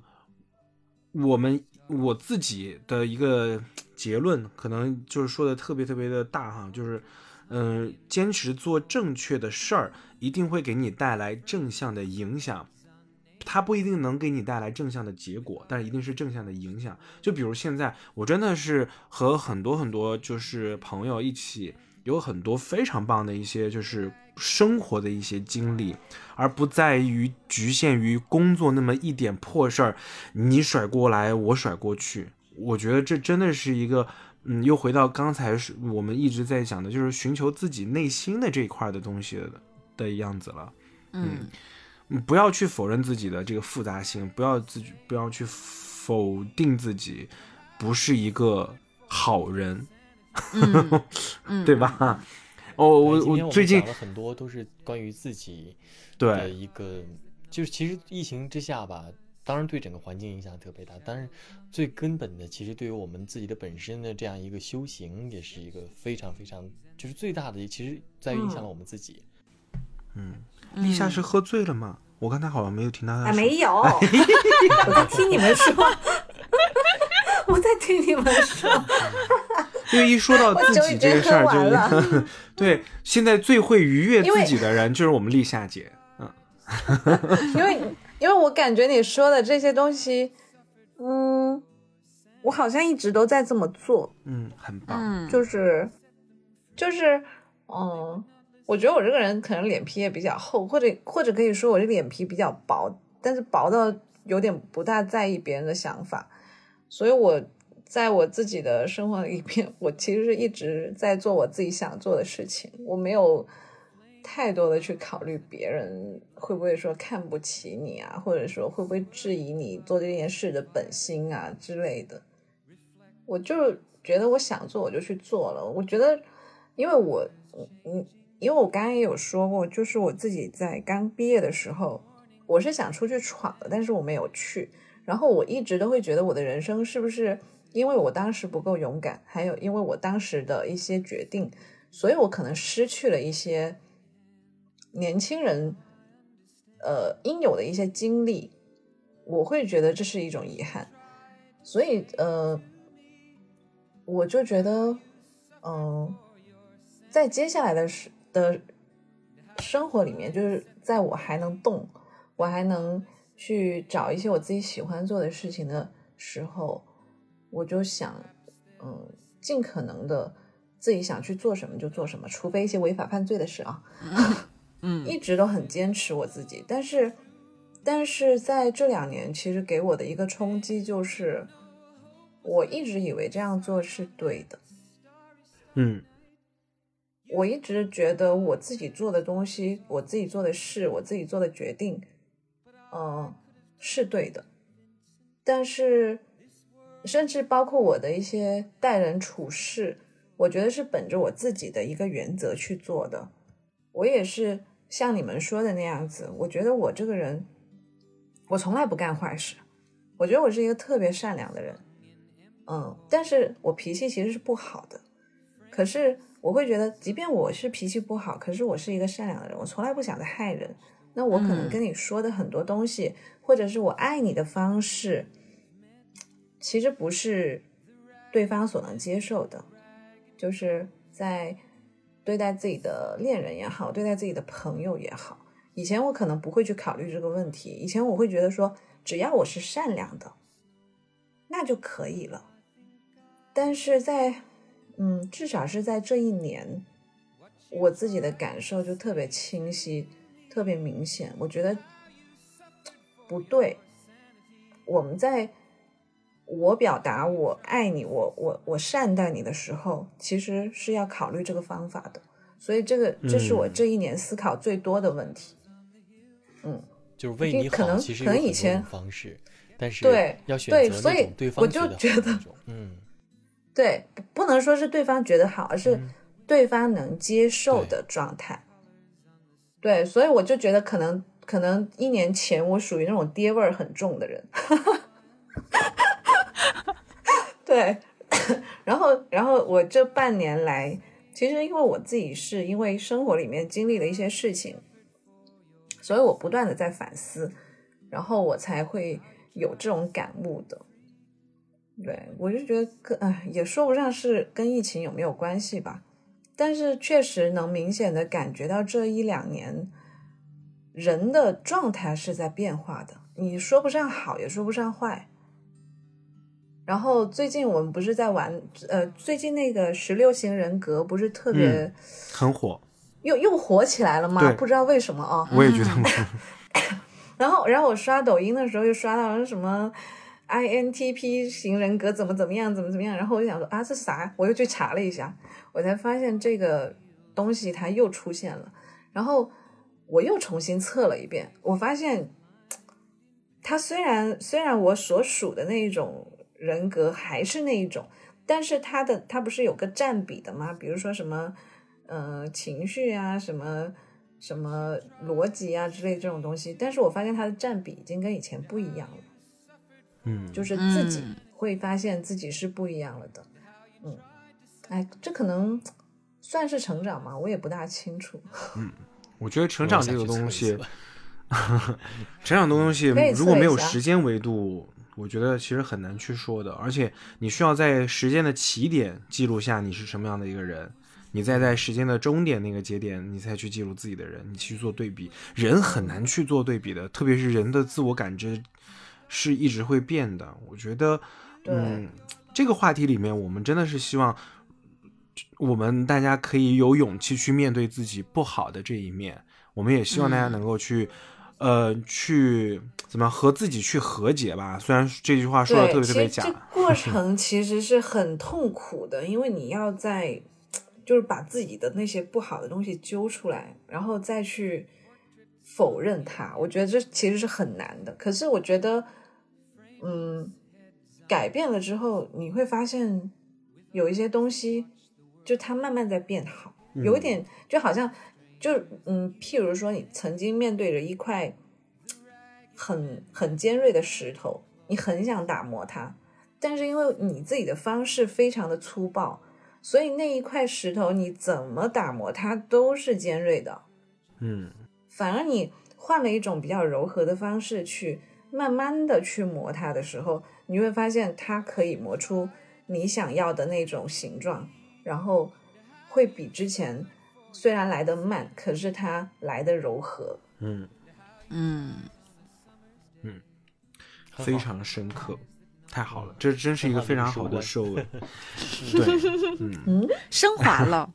升华了，升华了，是吧？嗯，其实今天，嗯，又回到最初嘛，我们来做个总结。因为做这个疫情节目的时候，我刚刚隔离完不久，然后我也自己看到了很多，包括社交网络里面好的与不好的，大家自己生活里面与这个世界的割裂，或者是我们自己认知上的割裂，我们自己自我认知的割裂。所以，我其实觉得做这个疫情期间的大家的这个生活状态是非常非常谨慎的，因为我们可能调侃的某一句是别人痛苦的经历，我们痛苦的东西可能没有人能够共情，会觉得你在矫情。所以，疫情期间我们每个人对这个认知。认识就变得敏感起来，变得 多愁善感起来。但我也，我们希望就是我们还可以继续做这些节目，帮助大家去关注自己内心的一些情绪。我们去分享我们如何对待，比如说刚才说到的社交网络，我们说到的，嗯，生活，包括我们自己情绪变化、个性这些的一些想法。我们也期待大家的一些回复。嗯。也许真的这个疫情还会持续的存在在我们生活，也许疫情接下来就可能会结束了，但我们的生活是从里到外、由内而外的都已经改变了，这是可以说的。我们都变了，我们已经在我们随着时间的。嗯，转随着时间的这个迁移，我们三年过去了，我们已经没有办法再回到二零一九年年末那个倒计时三二一的那一个钟声响起的那个时刻了。每一天都是新的一天，也希望大家能够对新的一天充满着自己想要的那份干劲。我们朝着正确的或者说正向的地方，我们不断的去生长。嗯，以上就是我们今天陌生人来都来了的所有的讨论和分享，希望大家能够在当中有所收获。那收听陌生人播客节目呢？苹果的 iOS 用户，我们推荐使用自带的播客 Podcast。打开播客，直接搜索“陌生人”。当你看见两颗红色小药丸，点击订阅即可。也不要忘记给我们五星好评。呃，安卓呢和其他的设备用户可以通过喜马拉雅、网易音乐、Q 音乐等平台搜索到我们“陌生人”，声是声音的声。具体方式可也可以关注陌生人微信号 i m o i m o。好了，这就是陌生人播客节目，来都来了，我们下次再聊。也谢谢各位嘉宾，谢谢大家，拜拜拜拜